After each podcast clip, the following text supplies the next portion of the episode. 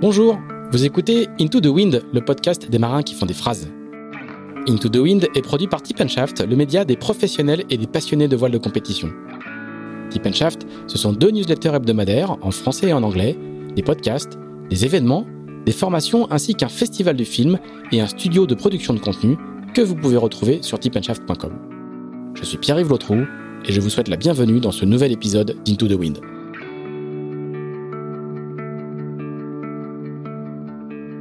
C'est l'été, alors Into the Wind fait une petite pause méritée avant de reprendre en septembre.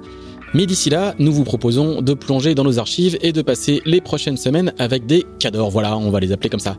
Dans la perspective de la prochaine Solitaire du Figaro qui débute le 18 août, nous avons en effet choisi 5 épisodes d'Into the Wind où l'on retrouve des marins qui ont tous en commun d'avoir gagné la très relevée classique estivale, d'où le titre de cette série, Un été avec des cadors.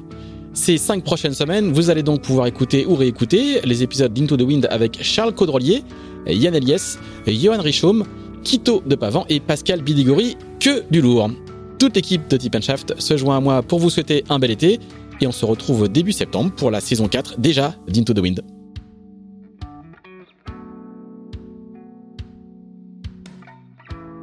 Bonjour Quito de Pavan. Oui, bonjour. tu rigoles, tu rigoles en Ah entendant bah faire mon oui, 5, oui, 4, oui, 3, 2, oui. 1. Alors, merci de nous recevoir pour ce euh, dixième épisode euh, d'Into the Wind. On est dans une petite maison à Plummer, qui est l'appartement de location euh, que tu as pris pour l'escale du Tour de Bretagne à la voile à l'Armor Plage, qui est juste à côté. Donc t'es venu, t'es venu chez nous, donc merci beaucoup. Il est 8 heures du matin. On a vraiment beaucoup de chance. C'est juste avant l'étape l'Armor la Trinité. T'es déjà en tenue, t'es déjà, t'es déjà habillé pour les régater. On a une heure et demie devant nous, pas une de plus. Donc merci beaucoup. Je sais pas si on va avoir en une heure et demie assez de temps pour balayer euh, toute ta vie, toute ta carrière. euh, une- Ah, il faudrait sans doute plus. oui, voilà, on pourrait faire plusieurs jours, mais bon, il va falloir, il va falloir un petit peu, un petit peu compacter.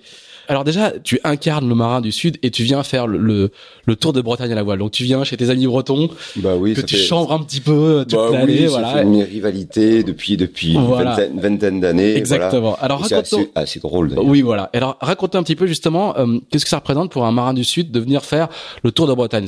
Pour nous, euh, c'est une, une épreuve assez euh, connue où c'est vraiment le, la, la quintessence du, du, du- de la navigation dans les cailloux, dans les courants, dans les paysages, etc., etc. Bah, Qu'est-ce c'est- que ça représente pour un pour un garçon comme Bah, C'était une bonne occasion pour revenir justement voir nos, nos, nos amis bretons, même si sur le circuit Figaro, euh, je connais de moins en moins de monde parce que ça s'est beaucoup rajeuni. Voilà, ce qui est une bonne chose. Voilà, avec le nouveau bateau, il y a plein de, de nouvelles têtes qui arrivent, euh, des gens brillants qui ont envie, et on voit qu'en Bretagne, ouais, il y a une effervescence euh, incroyable dans la course au large, euh, ce qui est un peu moins vrai en, en Méditerranée, euh, à mon grand regret. Tu navigues avec euh, Achille Nebou, Oui. qui n'est pas un connu de nos services, qui est un, un, un jeune homme du sud de la France aussi, euh, très brillant, qui a déjà un, un, un solide palmarès. Comme beaucoup de marins de, de ton âge, t'as 58 ans, hein, c'est ça hein? Oui. tu tu t'attaques un peu au dossier transmission. Euh, On vous voit beaucoup beaucoup d'entre vous commencer à faire ça. Alors là, toi, t'es T'as raconté à plusieurs reprises que c'était même un, un petit gars que t'avais vu grandir, parce que c'est le fils de, de, de, de Oui, d'amis oui, à toi. euh, C'est important pour toi, ça, justement, le, ce, Bah ce- oui, parce qu'on a, ça fait, ça fait 20 ans hein, qu'on est dans cette, cette histoire-là. On a monté un centre d'entraînement à la Grande Motte euh, en 2002, voilà, l'année où je gagne la, solitaire du Figaro. Euh, et puis Achille, euh, ça fait partie des, des gens qui ont envie, qui ont suivi, euh, finalement, qui a suivi ma carrière, qui a été aux arrivées, au départ des solitaires du Figaro, des Transats. Il y en a eu beaucoup. Euh, et je pense que je suis une personne qui a beaucoup compté dans, dans son choix euh, de, de faire de la course au large son métier. Euh, Donc a- t'assumes, cette influence, quoi. Ah Oui, oui, oui, oui, oui. Et puis c'est l'un des rares qui a vraiment envie. Voilà, il a du talent. Euh, il a fait beaucoup de choses. Il a fait une préparation olympique avec euh, Nicolas Charbonnier. Euh, il fait beaucoup de, de diam. Qui a Il fait- médaillé, médaillé au jeu en 4-7. voilà, et puis il fait partie de cette bande Made in Midi justement hein, qu'on a essayé de mettre en, en place. Et puis là sur le Tour de Bretagne, on voit des Pierre qui qui regardent, des Pierre Le Boucher, qui ont fait partie de notre équipe et qui sont plutôt brillants euh, aujourd'hui. Donc on a, on a on essaye d'accompagner effectivement ces jeunes. Euh, ils n'ont pas tous envie de se lancer dans cette carrière-là parce qu'elle reste compliquée. Euh, clairement, en général, ils ont la tête bien faite. hein. Ils sont tous euh, soit ingénieurs, soit euh, ils ont fait des, des études qui leur permettent de, de, de gagner leur vie plus tard euh, si la, la course au large n'est pas n'est pas aussi fluctuante que ce qu'ils l'espèrent. Et mais c'est vrai qu'en Méditerranée, on a un déficit là de, de gens qui y croient. Voilà. Des, des gens talentueux, il y en a beaucoup, mais des gens qui y croient, euh, il y en a peu. il y a un niveau en voile légère qui est, euh, très, très, très, élevé, hein, très, élevé. on a, en fait, on a un, un niveau d'école de, de, de, voile de haut niveau, euh, notamment à, à Carnon, qui ont été euh, vraiment un, club qui a, qui a formé énormément de champions. Voilà, mais arrivé à 18, 20 ans, il se pose plein de questions, et c'est vrai que la course au large, vu de la Méditerranée, c'est quelque chose d'inaccessible. Alors ça c'est quelque chose. moi je suis breton installé en Bretagne. Bah c'est quelque chose qui m'avait beaucoup frappé. Je suis allé faire une formation au SEM justement le euh, il, y a, y a deux ans l'hiver. Et c'est vrai que de, de voir euh, de là-bas la perception euh, qu'avaient les jeunes méditerranéens de la, de la Bretagne, un peu comme c'est un peu comme la, la, la, Silicon Valley pour pour plein de jeunes Français quoi. Et oui, c'est vrai. C'est c'est loin, c'est haut. Pierre Quiroga qui a été détecté par le, le, le SEM et qui ensuite a été bah, pris en main par le pôle de Port-la-Forêt puisqu'il a été sélectionné par, par Massif on voit euh, c'est vraiment c'est la montée à la capitale qu'on a vraiment cette sensation là euh... ouais c'est ça. Bah, le, la course s'est beaucoup développée évidemment euh, en, Bretagne hein, par ici euh, ce qui est une excellente chose. Et on, en Méditerranée on n'a pas su garder finalement des choses qui étaient importantes pour pour poursuivre finalement cette progression et amener des jeunes à faire ça. Notamment des courses comme la Generali solo qu'on a perdu et qui étaient des épreuves qui étaient formidables pour ça parce que ça permettait à des jeunes euh, de, de se tester un petit peu et puis de montrer ce que c'était. Hmm. Et on voit, on voit par exemple avec Achille que lui, il a pris la décision de faire ça. Il a jamais fait de course au large, il a jamais fait ça, voilà. Euh, et que la première année, ben, il est pas complètement à la rue. Il a encore beaucoup de choses à apprendre mais euh, il a à la fois envie et à la fois le talent. On sait que les transferts de la voile légère vers la course au large sont, sont souvent, euh, en termes de niveau, sont, sont souvent très bénéfiques. Hein, le, les, oui, oui, oui. Pierre, Pierre, Le Boucher, on est l'incarnation. bien, euh, sûr, hein. bien sûr. Tout ce qu'on apprend sur les petits bateaux, euh, vraiment, c'est super important pour euh, pour la suite. Après la course au large, il faut rajouter plein de choses, notamment la, phase économique. Ouais. La phase économique. Mm, mm. Ouais. Alors, on va parler justement de, de tout ça parce que c'est le c'est le moment du flashback, le fameux flashback de d'Into the Wind. Pour le coup, tu n'as pas suivi cette filière-là, tu n'as pas suivi de filière, tu as suivi ta propre filière. J'ai pas su faire. Alors, tu vas, tu vas, tu vas nous expliquer, mais euh, quand on regarde un petit peu, euh, quand on se renseigne sur toi, quand on fait le petit dossier euh, traditionnel avant pour préparer cette émission, t'es né en Dordogne, ouais. dans un petit patelin. Alors il faut, il faut que je le, il faut que je le regarde à Saint-Pardoux-la-Rivière, ah oui. euh, au, au, à côté de Périgueux, enfin. Ouais, dans le nord, dans, dans, le nord de Périgueux, ouais, voilà. Dans le nord de la Dordogne. Exactement. un, un super, superbe pays. Voilà. Et voilà. t'as appris la voile sur un étang, ce qui ouais. nous a donné un très, un très joli titre de livre qui était le, le plus grand marin de tous les temps, là, qui était, qui était ta première biographie. Raconte-nous un petit peu comment, euh, quand on est en Dordogne, un jour on fait le Vendée Globe puis le Tour de Bretagne ce truc là comment comment alors, la faut... connexion se fait? Raconte raconte parce que c'est improbable. oui c'est improbable mais finalement c'est assez simple. Mes mes parents euh, euh, s'intéressaient à pas mal de choses. Mon père était quelqu'un malheureusement il est plus, il est plus des, des nôtres était quelqu'un de, de il était médecin je crois hein, c'est ça était, il était médecin mais il s'intéressait à beaucoup de choses. Il faisait la musique il faisait la photo euh, et puis il faut se rappeler que dans voilà il y a, il y a longtemps alors les jeunes qui vont écouter cette émission euh, ne, ne, le savent pas, mais il y avait beaucoup de choses et la voile était quelque chose de très très très particulier. Il y avait les gens qui faisaient la voile en fait, c'était des grands bricoleurs. Ils construisaient eux-mêmes leurs bateaux. C'était la construction amateur euh, à tous les étages. Quoi. Voilà. Donc pour pour faire du bateau, il fallait être d'abord bricoleur, quoi. Surtout. Quoi. Aujourd'hui, il faut être ingénieur. À l'époque, il fallait être bricoleur. Et mon père était un très très bon bricoleur et il s'était amusé en Dordogne à construire un petit bateau. Alors le premier, ça a été un Cap Corse, un bateau de 5 mètres 50. Ouais, c'était pas mini à l'époque, mais c'était la, même taille, en, bois moulé, parce que c'était finalement euh, un, matériau que les, bricoleurs amateurs arrivaient à travailler assez facilement. Euh, donc il avait commencé à, fabriquer ce bateau-là. Il avait mis à, l'eau le bateau à, à, La Rochelle, voilà. Et puis il s'est vite aperçu que le Cap Corse, il y avait il y avait des choses à, à modifier. Donc euh, il était un peu un peu malin, mon père. Pas pas que d'ailleurs. Deux fois, il était pas malin du tout. et, et, il s'est dit, celui-là, il va pas, donc je vais faire des modifications. Il a fait un autre bateau, un peu plus grand, qui faisait 6 mètres 20, voilà, qui s'appelait le Mazo, et qui était le, le seul plan de pavant qui existait sur cette planète, d'ailleurs. à l'époque, on, on, rappelle juste, il n'y avait pas beaucoup de bateaux sur catalogue, quoi. L'industrie française. Non, non, ça n'existait pas. Il n'y avait, pas, 60, il y avait pas de, bateaux de série. Ouais, si, dans les dériveurs, il y avait des. Peut-être un muscadet, voilà, c'est ça. Mais il y avait, mais c'était même, les muscadets, c'était quand même des bateaux construction mmh, amateurs, amateur, euh, voilà, un peu, un peu développés. Voilà. Et puis le deuxième bateau, à un moment, il a fallu le mettre à l'eau. Et mes parents se sont posé la question où ils allaient le mettre à l'eau. Donc il y avait des, plein de changements dans leur vie. Ils se sont dit, bon, la Dordogne, c'est bien, on a fait le tour. J'avais 10 ou 15 ans qu'ils y étaient. Si ben soit on va sur la côte euh, la côte atlantique, soit on va en Méditerranée. Ils sont installés au Gros du Roi à l'époque où Port-Camargue se construisait. Donc il y avait avec la mission Racine, il y avait des, des, tas de marinas. C'était très nouveau à l'époque, dans les années 70. Donc ces marinas qui se construisaient, ils ont ils ont passé le pas. Ils ont dit bon ben, voilà, on, y va, on essaye, on s'installe au soleil. Et ils sont installés au bord du roi. Mon père s'est installé comme euh, donc il a il a créé un cabinet, le premier cabinet de, de médecine à Port-Camargue. C'est, c'est, et moi j'avais 10 ans. C'est, c'est, euh, faut rappeler, hein, moi je suis allé à Port-Camargue plusieurs fois, j'ai fait le triangle du soleil, imagine-toi. Oui. Et c'est, c'est, c'est des étendues euh, un petit peu désertiques, quoi. Hein, c'est la Camargue, et c'est pas du tout urbanisé. Ah, pas du tout. Et euh, 30 euh, ans plus tard, c'est l'un des plus grands ports d'Europe, hein, et donc c'est une, ah bah, c'est, des pionniers, quoi. Des, des marais et des moustiques, hein, c'est, c'est le seul truc qu'il y avait. Et ils ont fait quelque chose d'assez incroyable. C'est formidable hein, ce qui a été fait. Euh, Aujourd'hui, on est incapable de faire des, des projets aussi euh, aussi facieux. Ouais, c'est c'est absolument incroyable. Et, euh, et finalement, euh, moi, je suis arrivé. Alors moi, j'étais un peu perdu quand même à l'époque. Je me souviens que quand j'avais 10, 12 ans, j'étais perdu. D'abord, j'étais j'allais à l'école avec Morte. Pour, c'est, pour traumatiser des gamins, il y a rien de pire. et, et, puis moi, à l'époque, moi, je faisais en Dordogne, je faisais de l'équitation, je faisais du cheval. C'était un grand truc. Évidemment, il n'y avait pas de bateau, mais il y avait des, des chevaux. Et moi, c'était ma passion. Je faisais des concours épiques, je faisais beaucoup de choses. J'étais déjà à la compétition quand même et, je perdais ça quoi je perdais mes repères mes copains euh, mes ouais, c'est pas le bon âge pour le déménagement voilà hmm. Et waouh j'étais perdu. Et puis finalement euh, bon il y avait une école de voile qui était incroyable la première école de voile qui était vraiment une école modèle hein, une école de, voile de, de Port-Camargue qui était toute neuve qui était un truc tout l'équipe de France venait s'entraîner euh, régulièrement. Il y avait toutes les équipes euh, nordiques qui venaient s'entraîner l'hiver parce que chez eux ils pouvaient pas. Ils peuvent toujours pas d'ailleurs.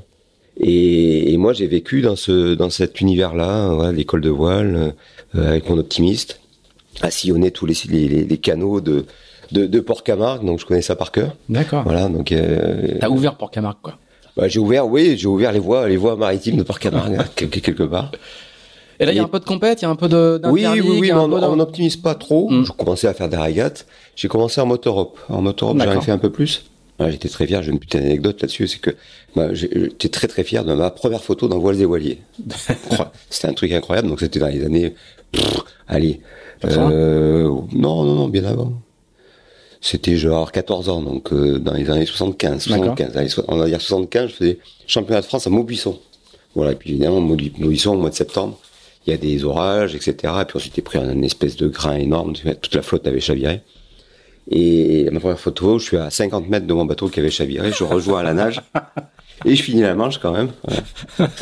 Voilà, j'étais très, très fier de cette photo, c'est idiot. Bah non, mais la, première photo d'un voilier, ah bah, c'est très, très, très, important. ça compte. Et donc du coup, euh, un peu de régate, un peu de. Oui, beaucoup de régate, et puis, et puis je me suis assez vite mis à, à l'habitable. Euh, voilà, donc je naviguais sur tout ce qui, ce qui passait. Il y avait euh, à l'époque, euh, dans la baie d'Aigues-Mortes, il y avait quand même euh, donc cette effervescence avec la mission Racine, avec ses Marinax, la Grande Motte, Port-Camargue et puis les autres sur la sur les PO et l'Aude, euh, avait attiré pas mal de gens quand même qui venaient de, de, l'univers très très différent. Et ça réguettait beaucoup. Je me souviens qu'il y avait sur les challenges d'hiver, il y avait 150 bateaux. Ah C'est parti des gros gros euh, challenges d'hiver et on naviguait sur tous les bateaux qui qui se présentaient. Quoi. Il y en avait, il y avait beaucoup beaucoup de petits. Et, et donc à l'époque c'était du, du quarter euh, tonne, du mi-tonne, j'ai fait beaucoup de mi-tonneurs, de micro aussi. D'accord. Voilà, et puis des, plus gros bateaux, euh, on naviguait sur plein, plein de choses. Et puis très très vite, à l'âge de 14-15 ans, euh, je faisais des convoyages en, en, en solo. On allait, on naviguait partout en Méditerranée, donc on allait en Italie, on allait en Espagne. Et moi je convoyais beaucoup de bateaux euh, comme ça, mais j'avais 14-15 ans. Quoi. Ah oui, donc le solitaire il commence très très ah tôt. oui, solitaire oui, habitable très très tôt. C'était incroyable. Mes parents me laissaient partir. Et c'est ça qui a beaucoup changé, je trouve, dans notre société actuelle. C'est qu'on avait une espèce de... Insouciance, quoi. D'insouciance, ouais, c'est ça. Qui permettait... et, de, et, de, confiance aussi. Parce que D'insouciance, de confiance. tu veux dire que s'il savait, il, il bah, s'il savait comment ça se passait. Euh, aujourd'hui, moi qui fais ça, je, je, ouais. jamais j'aurais laissé mes enfants partir à 15 ans au large, aller au Baléares avec des bateaux qui étaient pas forcément euh, des bons bateaux. Hein. Ouais, voilà. et, et, à cette époque-là, il, il, faisait ça. Moi, je me souviens de, euh, ouais, à 15 ans, on avait donc un, un pote qui avait un, un super harlequin. donc euh, Alf, à l'époque. Mhm. Voilà, il nous l'avait laissé. On avait quatre copains qui avaient 15 ans. Et on était partis en croisière euh, au, au Ah. Baléares à- à 15 ans. 15 ans. Et, euh, Donc là, et on le rappelle, hein, pour les, pour les plus jeunes qui nous écoute, à l'époque, il n'y a, pas de GPS, il n'y a pas de téléphone il portable, il n'y a pas voilà, tout ça. il hein, fallait quand même c'est- savoir se repérer. Bon, on a eu plein d'aventures, mais on a appris beaucoup de choses Ouais. à cette époque-là. Et là, est-ce qu'il y a déjà euh, des petites graines sur euh, euh, je veux partir euh, très très loin, euh, je veux faire la course, euh, on est au, Oui. on est à l'époque la, course, oui. il y a déjà eu les transats de Tabarly, euh, la route du Rhum approche, etc. m'a- Ce, ce- ces, trucs-là commencent à, rentrer dans ta tête? Non, pas, pas vraiment. Ça, ça a commencé plus tard, euh, euh, en fait, à 17 ans. À 17 ans, euh, euh, il y a la première édition de la Route du Rhum. Voilà, Donc 78. 78. Mhm. Et ça, ça m'a marqué, quoi. Ça, vraiment, je trouvais ça formidable, quoi. Cette, cette course-là. euh, T'es allé à Saint-Malo, non Tu Non, tu- tout, tout à par les journaux et à la télé, ouais, la télé. Voilà. À la télé, euh, c'était c'était incroyable cette image là de de l'arrivée de de Mike Burch en Guadeloupe. Moi, ça m'a fasciné. Et là, ça a changé quand même euh, pas mal de choses. Je me suis dit ça, ça, je veux le faire. Quoi. Faut, faut vraiment le faire. Alors évidemment, comment on y va, quoi? Ça envie, mais comment tu fais? Alors moi, j'étais perdu, quoi. Donc moi, j'ai fait des, des études très très courtes parce que je voulais. Donc à cette époque-là, je me dis, moi, je vais être sur la mer, je vais être océanographe, je vais être cousteau. C'était mon truc. Donc j'ai fait, j'ai passé mon, bac, je me suis inscrit à la fac de sciences, et puis euh, banco, j'y suis resté deux semaines. Des études rapides, très efficaces, bien et. Et, et je suis allé sur l'eau, quoi, parce que j'avais, je sais plus à l'époque, j'avais, j'avais un autre truc, euh, voilà, j'ai acheté un vieux vieille épave avec mes parents. Donc j'ai acheté une, une vieille épave, c'était un, à l'époque c'était quoi, un rorqual, qui s'appelait Racam le Rouge. Et je me dis, moi je vais aller sur l'eau, donc euh, je, voilà. Et je suis parti, j'ai fait monter une école de voile, de croisière, D'accord. avec ce truc-là, ça, ça a duré. Donc entrepreneur directement, quoi. Oui. Pas de, pas de vie de salarié, pas de vie de Ah bureau, non, entrepreneur. Bon, si, parce que j'ai toujours fait, j'ai fait, j'ai fait mille boulots. Travaillé dans les chantiers navals, euh, j'ai construit, j'ai, creusé des fosses septiques, euh, j'ai, j'ai fait plein de choses pour, pour gagner ma vie, parce que voilà, il y a un moment, il faut, c'est un choix, hein, et, et, et mes parents étaient, étaient assez, assez bons là-dessus, c'est-à-dire bon, si tu veux pas faire d'études, bah, tu, tu travailles. Quoi. Hmm. Et puis j'ai fait ça. Voilà. Mais ils m'ont aidé quand même à faire, moi, parce que j'avais envie de naviguer, et donc de, pour, pour acheter ce, ce, ce vieux bateau en bois qui était formidable. Et là, tu continues à régater toute cette, Tout- cette période toujours, Toujours, j'ai tout le temps. toujours- ouais, ouais. J'ai toujours régaté. Depuis euh, l'âge de 12 ans jusqu'à aujourd'hui, je suis toujours régaté. D'accord. Alors, plus ou moins, selon les, les trucs que je faisais. J'ai toujours régaté. J'adorais ça. Et alors, cet objectif euh, de, de faire de la course au large, il est toujours là, mais tu vas mettre très très très longtemps à, à, à franchir le cap. Tu vas faire Ouais, plein plein a- plein de trucs faut, en, il faut en attendre, il faut attendre euh, l'âge de 40 ans pour que je puisse, puisse y aller vraiment. Alors, parce que là, donc, donc là, on vient de passer de 20 ans à 40 ans. Qu'est-ce qui, qu'est-ce qui se en passe fait, c'est pas dans- tout à fait vrai parce qu'entre temps, il y a eu des trucs. Euh, moi, j'ai fait en 84. En 84, euh, j'avais 22 ans ou 23 ans. On a fait un truc incroyable qui s'appelait la Transmed. Ah oui. Transmed, il y a eu trois éditions. Et donc le, le parcours, euh, celle que j'ai faite, moi j'en avais fait qu'une de Transmed, celle de 84, euh, c'était la Grande Motte à Alexandrie aller-retour, au mois de février. Engagé. Il y a moyen que ce soit sportif. Engagé le truc. Au mois de février. Mois de février. Et pourquoi- formidable, il y avait février plein, plein de bateaux, il y avait 30, 35 Ah ouais. bateaux. Donc il y avait. Mais pourquoi février. C'était, c'était, Alors pourquoi février? C'est Ouais. une bonne question. Je sais pas. Mais en tout cas, c'était. c'était c'est incroyable comme date. Aujourd'hui, un ordinateur de course arrive à dire de déjà j'ai fait une course en février. Mais c'était l'équivalent de la route mais Ah ouais. c'était, euh, c'est- c'était, c'était fou ce truc-là.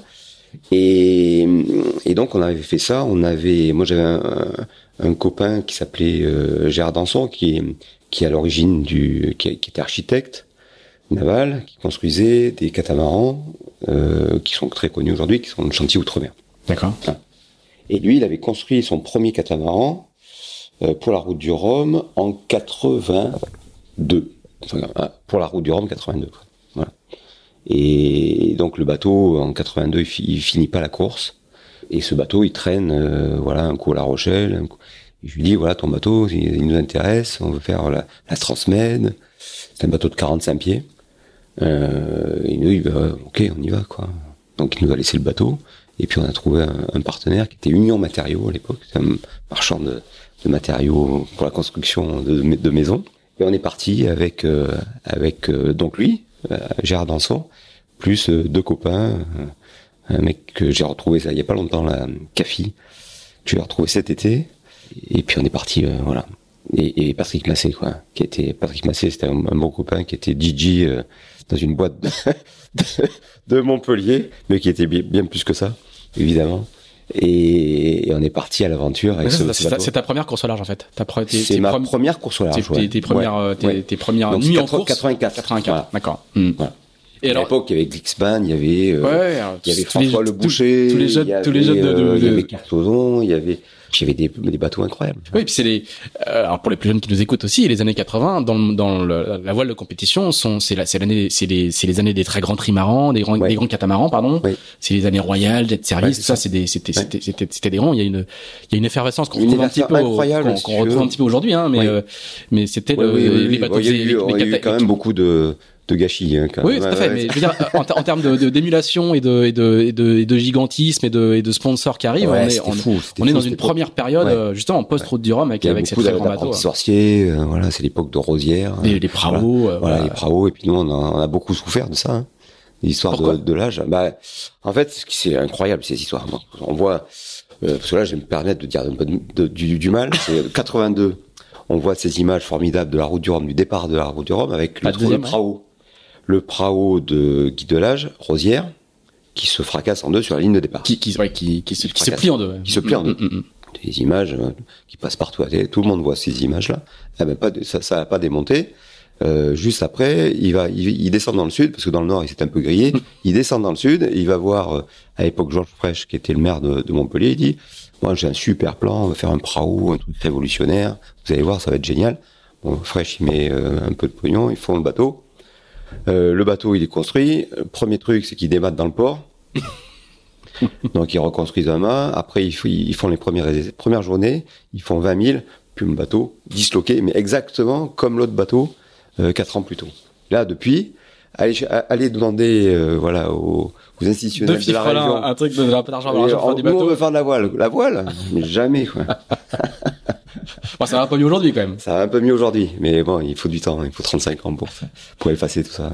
Alors du coup, dans, dans ces années-là, euh, ça, tu, vas- tu, tu vas pas embrayer en fait. Tu, tu vas, tu vas, Non. tu vas, tu vas euh, Non, parce continuer que- à avoir mille vies quoi. Non, parce que j'étais perdu. Voilà, j'avais envie de faire de, notamment la solitaire du Figaro. C'était un truc qui me faisait Déjà quoi. Euh, tri- Ah oui, oui, oui.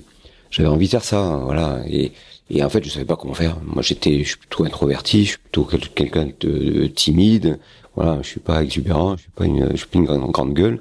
Et je savais pas comment aller. aller... D'abord, j'avais peut-être pas suffisamment confiance en moi et, et aller chercher euh, des sponsors. Vraiment, tu c'est le dernier truc que je savais faire. Je savais pas faire. Je sais toujours pas faire d'ailleurs. Mais bon. Et donc j'ai, il fallait que je bosse. J'ai eu des, des enfants très tôt. Le premier, j'avais j'avais des 22 ans. Il était encore là sur la solitaire du Figaro. Vous avez peut-être croisé d'ailleurs. Non, je l'ai. Hugo. Il préparait le bateau de d'Achille. C'est ça. Voilà. Des cinq, c'est celui qui fait le plus de. Oui, c'est le seul qui fait la voile. Oui, parce que dans les cinq, il y, en a un qui est qui, est cuistot. Voilà, il est- passionné de, de bouffe. L'autre, c'est le graphisme. L'autre, c'est le journalisme. Voilà, donc euh, il y a tout. Ah bah, t'as une équipe, euh, t'as Voilà, une équipe, une complète. t'as une équipe complète pour, pour les projets, c'est parfait. Ouais, ouais. Euh, oui, j'ai bifurqué parce qu'il fallait bosser, donc euh, on a essayé de, on a monté plusieurs trucs qui ont plutôt foiré. Et puis à un moment, je suis tombé sur un sur un plan, j'avais plus de bateau parce qu'entre temps le bateau avec lequel j'avais fait la Transmed, j'avais la racheté pour faire du, du des charters, tu des sorties à la journée. Je suis peut-être le premier d'ailleurs à avoir lancé ce, ce truc-là dans, dans le sud, faire de faire des sorties comme comme fait Alain Gauthier à Lorient aujourd'hui. Euh, donc on a fait ça quelques quelques temps. Et, et puis j'avais revendu ce bateau-là. Et cette année, j'avais plus de bateau. Donc je faisais l'été en général, j'accompagnais, je faisais des croisières euh, euh, au Baléares, ou en Corse, ou en Tunisie, enfin partout en Méditerranée. Et cette année, j'avais plus de bateau. Et, et donc je suis, me suis retrouvé sur un, un carré de sable qui s'appelle l'Espiguinguette. L'Espiguette, plus exactement, qui, est- qui s'est transformé en Espiguinguette. D'accord. On a monté un truc, on y est resté 30 ans, alors que c'était vraiment très très provisoire. Donc là, c'est ce c'est ce qu'on appelle être plagiste? Plagiste, voilà. Parce que j'adore ce concept, plagiste. quoi. Tu t'es retrouvé plagiste. Ouais, je me suis Donc en fait, t'as une petite guinguette euh, Voilà, qui est une démontable. Bah, c'est un carré de sable où il y a rien. On doit démonter. On doit, euh, en fait, on a l'autorisation de monter une cabane euh, au début mai et il faut la démonter euh, fin septembre. D'accord. Et entre les deux, entre les deux, eh ben, il fait beau, l'eau est chaude, les filles sont jolies. Et, et, et puis allons-y quoi. D'accord. Et donc tu, tu, on, Donc, on, on a- boit, on boit des coups, on a des jeunes, Voilà. on dîne. euh, on servait à, on, servait à boire, pas d'alcool, mais on faisait à, à bouffer. Et puis on loue des, des, matelas et des pédalos. D'accord. Ah ouais. Ok. Et, et alors les pédalos, c'est quelque chose de formidable parce que ça marche temps. Moi, à l'époque, donc j'ai commencé en 87, donc c'est la naissance de, de ma deuxième fille. Et moi, je dis pédalo, ça marchera jamais. Bon, ils étaient là, tu vois, donc on les a gardés. Et en fait, en fait, ça marche à bloc. Quoi. D'accord. Au moins, on est sûr de pas perdre les, les bateaux, parce qu'après, on a fait évidemment. C'était un grand. Tu parlais de Robinèche tout à l'heure, mais c'était à grande époque des, des planches à voile. Moi, j'en faisais beaucoup. Et donc, c'était un spot. Au départ, c'était un spot de planche à voile. On louait des planches à voile. Et donc, on a fait ça. Mais alors, ça, par contre, c'était une ruine. Quoi. Donc, tout ce qui était voile, c'était une ruine. Les hobbycats, les planches à voile, c'était une catastrophe. Ça, on faisait ça parce que c'était notre ouais, passion, mais mais globalement, c'était c'était une aberration. Le modèle économique, ça marchait pas du tout. D'accord. Et donc du coup, du coup, l'été, tu fais, euh, enfin, à la, à la belle saison, tu fais, Voilà, tu, donc tu, tu fais, l'été, tu fais et- l'été, je faisais ça.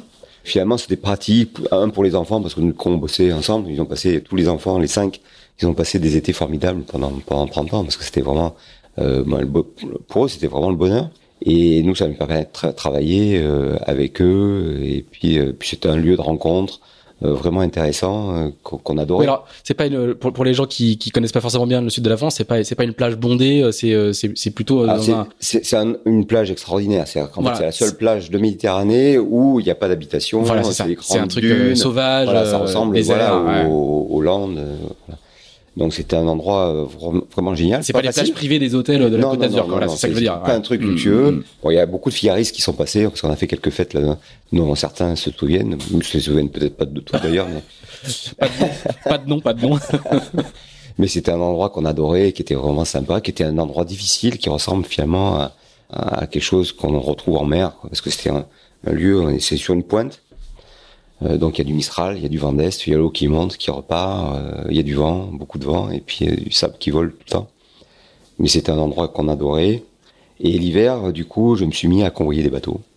D'accord. Donc là, j'ai convoyé beaucoup, beaucoup de bateaux partout. Sur la- Je faisais plutôt des grandes distances. Je faisais pas de petits trucs euh, genre euh, la Corse. Ou je faisais plutôt euh, l'Australie, euh, la Chine, Ah oui. la Polynésie, beaucoup les Antilles évidemment. Voilà, donc je faisais plutôt des grandes distances. Et là, j'ai appris, j'ai fait ça pendant pareil pendant, pendant très longtemps. Et là, j'ai appris beaucoup de choses, beaucoup, beaucoup de choses.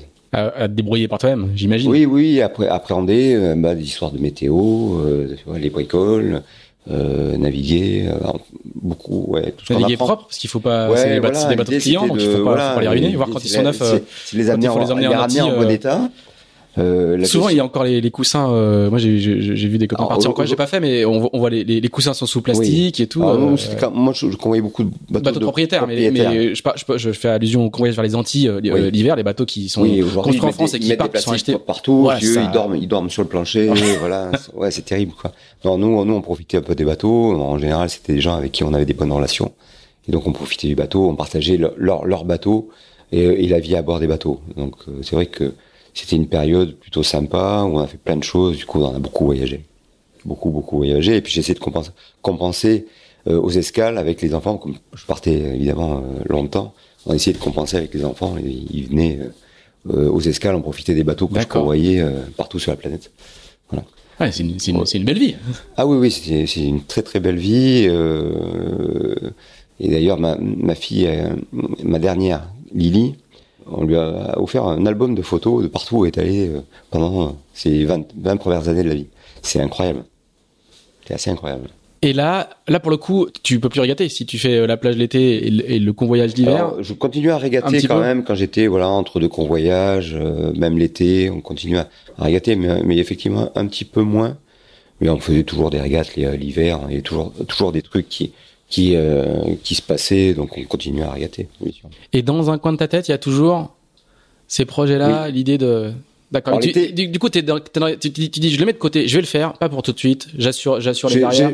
Je, je pensais que je je savais pas si je le ferais un jour. Le fait que j'avais que qui est sûr, c'est que j'avais très très envie. Voilà. Et je me souviens de la plage. On avait euh, d'ailleurs la plage a été un moment important parce qu'on rencontre plein de gens, on a plein, fait plein plein de connaissances, des, des copains. Et mon premier sponsor qui m'a permis à faire, de faire ma première solitaire du Figaro. Au départ, c'était des clients de la plage, quoi des clients qui sont devenus mais très très rapidement des, des, des amis avec qui on a navigué justement on a traversé l'océan Indien avec eux euh, bien avant qu'on fasse du, du Figaro et puis ils voyaient bien que j'avais très envie de ça et puis euh, ça le titillait un petit peu et à un moment euh, il m'a dit allez banco on y va quoi Donc là, c'est 99. Alors, c'est 2000 en fait. C'est Je- 2000. Moi, j'ai commencé en 99 parce que avant de, avant de, de, de demander à des copains de devenir mes premiers sponsors, je voulais vraiment me savoir si j'étais capable de faire ça. Oui. Donc, ça fait un petit test euh. Alors, Exactement. Juste avant, je- je- je- j'y repense en, en, re- en revoyant mes notes. Juste avant, en lisant beaucoup d'articles sur, euh, sur ta carrière, j'ai lu que tu avais navigué sur le lac Tanganyika. Ah oui. Alors ça, il faut que tu, faut que tu nous racontes, parce que ça, c'est pas un convoyage. Non, ça c'est pas un convoyage, c'était un autre projet. C'est les grands, donc là, on Alors, parle des grands lacs d'Afrique, hein. Ouais, c'est ça. Ça, c'était un projet absolument génial. Pendant quelques années, on a, on a fait ça. On a- donc, j'avais un voisin qui, dont, dont le père était euh, euh, travaillait chez Elf Aquitaine. Il était euh, chercheur et il allait lancer un projet pour essayer de comprendre la formation du, du pétrole. Il y avait un endroit particulier euh, où se forme le pétrole, c'est la, la rive vallée, c'est-à-dire la, la, la fracture dans l'est de, de l'Afrique qui coupe la- l'Afrique en deux, c'est-à-dire du de l'Égypte. C'est la faille du Rif, c'est ça. Voilà, hein c'est ça. Ouais. De, c'est la vallée du Nil. Ouais, c'est euh, voilà, ça. Hum. Et, et donc le projet, c'était euh, d'aller étudier euh, ce, ce truc-là sur le lac Tanganyika. Enfin, c'est cette partie-là, notamment le lac Tang- Tanganyika. Sauf qu'évidemment, le lac Tanganyika, c'est un, un lac qui est à 1000 mètres d'altitude, qui est énorme, hein, qui fait 1000 kilomètres de long, au plus large, ça fait 60 ou 80 kilomètres euh, de large. C'est de l'eau douce, à 28 degrés. Il y a des, espèces euh, animales incroyables qui n'existent nulle part ailleurs. Et c'est un peu la, la Suisse de, l'Afrique. C'est, un endroit incroyable. Et donc, on a monté un projet, enfin, il a monté un projet qui était de faire construire un, un bateau, l'amener euh, par container sur le lac Tanganyika, et puis euh, d'y faire toutes les recherches qui étaient nécessaires pour euh, pour euh, pour découvrir un petit peu voilà le, le fonctionnement du du truc. Bah, il y avait quand même l'espoir de trouver du gaz et du pétrole dans le Mmh. lac. Heureusement, ils n'ont pas trouvé parce que ça aurait été une catastrophe euh, incroyable. Mais bon. Et donc, on a construit ce, ce bateau-là. C'est un catamaran de, de 11 mètres 80 parce qu'il fallait que ça rentre dans un container coupé en deux. Alors, c'est un- une espèce d'engin affreux. euh, euh, donc, on l'a construit à, à Nantes, près de comment s'appelait Blain. Mhm. Oui, c'est ça, c'est Blain. On construit ce truc là-bas. Donc le bateau était coupé en deux, il était relié. Après, on, rapprochait les deux les deux plateformes. Et puis il y avait, euh, je sais pas, des milliers de boulons qui traversaient le truc. Il faisait je sais pas combien de tonnes.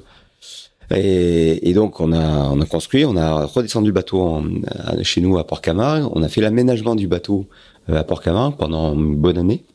Et après on a redémonté le bateau, on l'a mis dans les containers, on l'a amené jusqu'à Mombasa, donc euh, Au Kenya. au Kenya. Et après 1500 km de piste sur deux camions. Et arrivé à Bujumbura, euh, donc au, au Burundi. Et donc on a remis le bateau à l'eau. C'était formidable parce que le bateau était au mouillage, au milieu des hippopotames. Enfin, Ah ouais. donc euh, les hippopotames dans l'eau, ils sont assez assez inoffensifs. Par contre, quand ils sont à terre, ça galope, Ça euh, galope vite, ça- ouais. super vite. quoi. Et bon, il y avait un peu de tout dans, dans ce lac. C'était c'était une année. Et puis après, on est parti euh, sur l'eau. Donc la première mission, on l'a fait à deux. On a fait toute la cartographie du lac. Parce D'accord. qu'il n'y avait pas, évidemment, il n'y avait, il y avait pas de carte, il n'y avait rien. Il y avait pas de sonde, il y avait pas de- il y avait rien. Donc on est parti avec un énorme sondeur qui, qui remplissait une, une cabine entière. Voilà. Et on a fait euh, toute la cartographie du lac. Donc on faisait tous les 500 mètres, de long en large, tout le, tout le lac. Donc on a repéré des tas d'endroits, des mouillages, des endroits euh, pour pouvoir s'abriter. Et ça, ça, c'était vraiment sympa parce qu'il y avait évidemment le lac Tanganyika, c'est il y a des réserves d'animaux partout, euh, sauvages.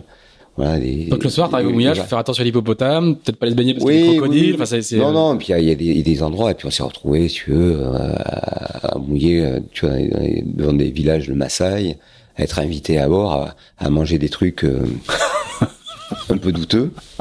Mais c'était formidable, formidable. Parce qu'on avait quand même un engin, bon, il y avait des radars, il y avait des trucs électroniques, c'était un bateau moderne, tu vois, ça n'existait pas, Ah il n'y avait ouais. pas de bateau comme ça. Ah, C'était- ça, ça a duré quelques années. Ah oui, quelques années. Ouais. On, on est allé par, par mission. Moi, Par je- mission, oui, ouais. oui, c'était une mission de deux mois. Voilà. Et, et je me souviens d'une autre mission où là, on avait besoin, voilà, de faire du ca- carottage. C'est que, en fait, on, on plantait des, des, des carottes au fond pour récupérer les sédiments qui étaient en- après euh, expédiés en France pour les étudier. Et donc, euh, donc il y avait le catamaran et puis il y avait un, on avait loué une espèce de plateforme, une espèce de, de bateau euh, de pêche, c'est le colette qui était en, qui était en acier. Donc il y avait, il devait y avoir 20 cm de, de franc-bord. Et moi j'étais capitaine du, du colette. D'accord. Il faisait 20 mètres, c'était un truc improbable. Et il y a, donc c'est une plateforme très plate. Et au milieu, tu avais une cabine, donc avec la, la barre à roues. Et moi, j'avais mis une tente sur le sur la cabine. Tu vois que la cabine, elle devait faire 2 mètres par deux, quoi, à peu près. Tu vois. Et moi, j'ai dormi en haut. Voilà. Et donc, on suivait, on, su- on suivait, on faisait des, des missions de, de carottage. On avait pas mal de matériel. Et donc là, au milieu de, du lac Tanganyika, dans un coin de ta tête, il y a la solitaire du Figaro. Ouais, toujours, ça. toujours, on continuait à, à- à penser tu à ça. t'évites les hippopotames. Ouais, euh, Lac Tanganyika, on parle de ça. J'avais 22 ans parce que Ouais. Hugo était déjà né. J'avais 22 ou 23 ans. Ouais, euh, on, était, encore loin. Euh, alors, du coup, on, on- on revient. Je, je suis désolé, mais c'est, quand j'ai- j'ai- dans mes notes, j'ai marqué Tanganyika pour l'exclamation, donc je- il fallait vraiment que, que, que, que tu racontes ça. Donc le, le, le, le, le client de, de ta plage euh, qui te dit euh, qui te dit on va y aller. Alors avant tu dis le 99 une première solitaire sur fond propre quoi si je comprends bien pour pour voir un petit peu ce que tu vaux quoi. Oui, c'est ça. Moi, j'avais. Il se trouve qu'il y avait à l'époque, il y avait la solo Méditerranée qui s'appelait la, la Solo Med, qui s'appelait euh, Generali Solo. Enfin, cette course-là, qui était le pendant de la solitaire du Figaro, euh, qui passait tous les ans à, euh, en Méditerranée au mois de juin. Et, et donc en 99, je dis bon, bah, il faut que, faut que je me, je me teste quoi. Je, je, je, veux, faire ça. Je proposais donc à, Christophe euh, de, de faire ça, mais est-ce que je suis capable? Je ne savais rien. Moi, je fais du solo, mais il n'y avait pas de, de régate en, en solo. Je savais que je savais faire du bateau, mais bon. Donc euh, je loue le bateau de Laurent, Pel- Laurent Pelcuer. Et t'as et t'as 39 ans hein? Oui. T'as 39 ans. J'ai j'ai 39 ans, donc je suis un vieux déjà. Et, et je, je fais ça, premièrement, le septième. Wow, super, c'est facile. Quoi. Bon, après, j'ai pris une bâche parce que le bateau il était en un piteux état, c'était une catastrophe. J'ai tout pété sur ce bateau-là. Et, et je me souviens d'ailleurs d'une manche, alors je sais pas si c'est cette année-là, je crois pas que c'est cette, cette année-là. C'est le Figaro hein? C'est Figaro, hein, oui, bien sûr. Enfin bref, je prends une bâche, je fais le 20e, tu vois, ce généralis, mais j'apprends beaucoup et je me dis, bon, je pense qu'en travaillant un petit peu, euh, je, je, je pourrais y arriver, quoi. Voilà. Et donc la- l'année suivante, je fais euh, la, la G2R Oui. avec un bateau qui s'appelait Tortue à carapace molle. Celle-là, celui-là, il est pas passé inaperçu Ouais. quand même parce que parce que euh, fallait oser. Et du coup c'était c'était pas c'était pas le nom du sponsor c'était quoi? C'était Ah, on n'avait pas de sponsor. Ouais. Ah ben, en fait, on a cherché des sponsors, mais on n'a pas trouvé. On avait des petits partenaires qui nous ont un peu amélioré les trucs, mais on n'avait pas de, on n'avait pas de partenaire du tout. Alors moi, je savais que je ferais la solitaire du Figaro parce qu'on avait donc euh, un partenaire, donc c'était Vivendi. Euh, c'était génial d'ailleurs, hein, parce que Gros mon, gros partenaire. mon copain, il était euh, donc directeur général de la partie vidéo de Vivendi. Universal. D'accord. Christophe Rambaud, que d'ailleurs que je vais voir demain ou après-demain. vois. Donc euh, c'est vraiment des, des, des très bons potes. Et, tu fais avec qui la G2R en 2000 avec Gilles Rabot. Gilles Rabot, il avait un peu le même projet que moi, donc il était de Carnon. Euh, il voulait faire la solitaire du Figaro, et puis on s'était dit bon, on fait, on fait la transat la G2R ensemble, on apprend, et puis sur la solitaire, on, on va, voilà. Donc on avait deux bateaux. Donc j'avais loué un bateau pour pour l'occasion, et puis euh, quelques semaines, quelques, mois avant la, la transat à G2R, j'avais demandé à ma belle-sœur de nous faire une déco du bateau. On n'avait pas de sponsor, on s'est dit au moins on va essayer de faire un truc un peu joli pour que pour que le bateau il ressemble à quelque chose. Donc, euh, elle nous avait proposé euh, des éléphants. Euh, alors, je sais plus ce qu'il y avait. Il y avait, je crois qu'il y avait, euh, ouais, il y avait un alligator et des tortues à carapace molle. Donc, puis on avait les trois, hein, les trois dessins. hein.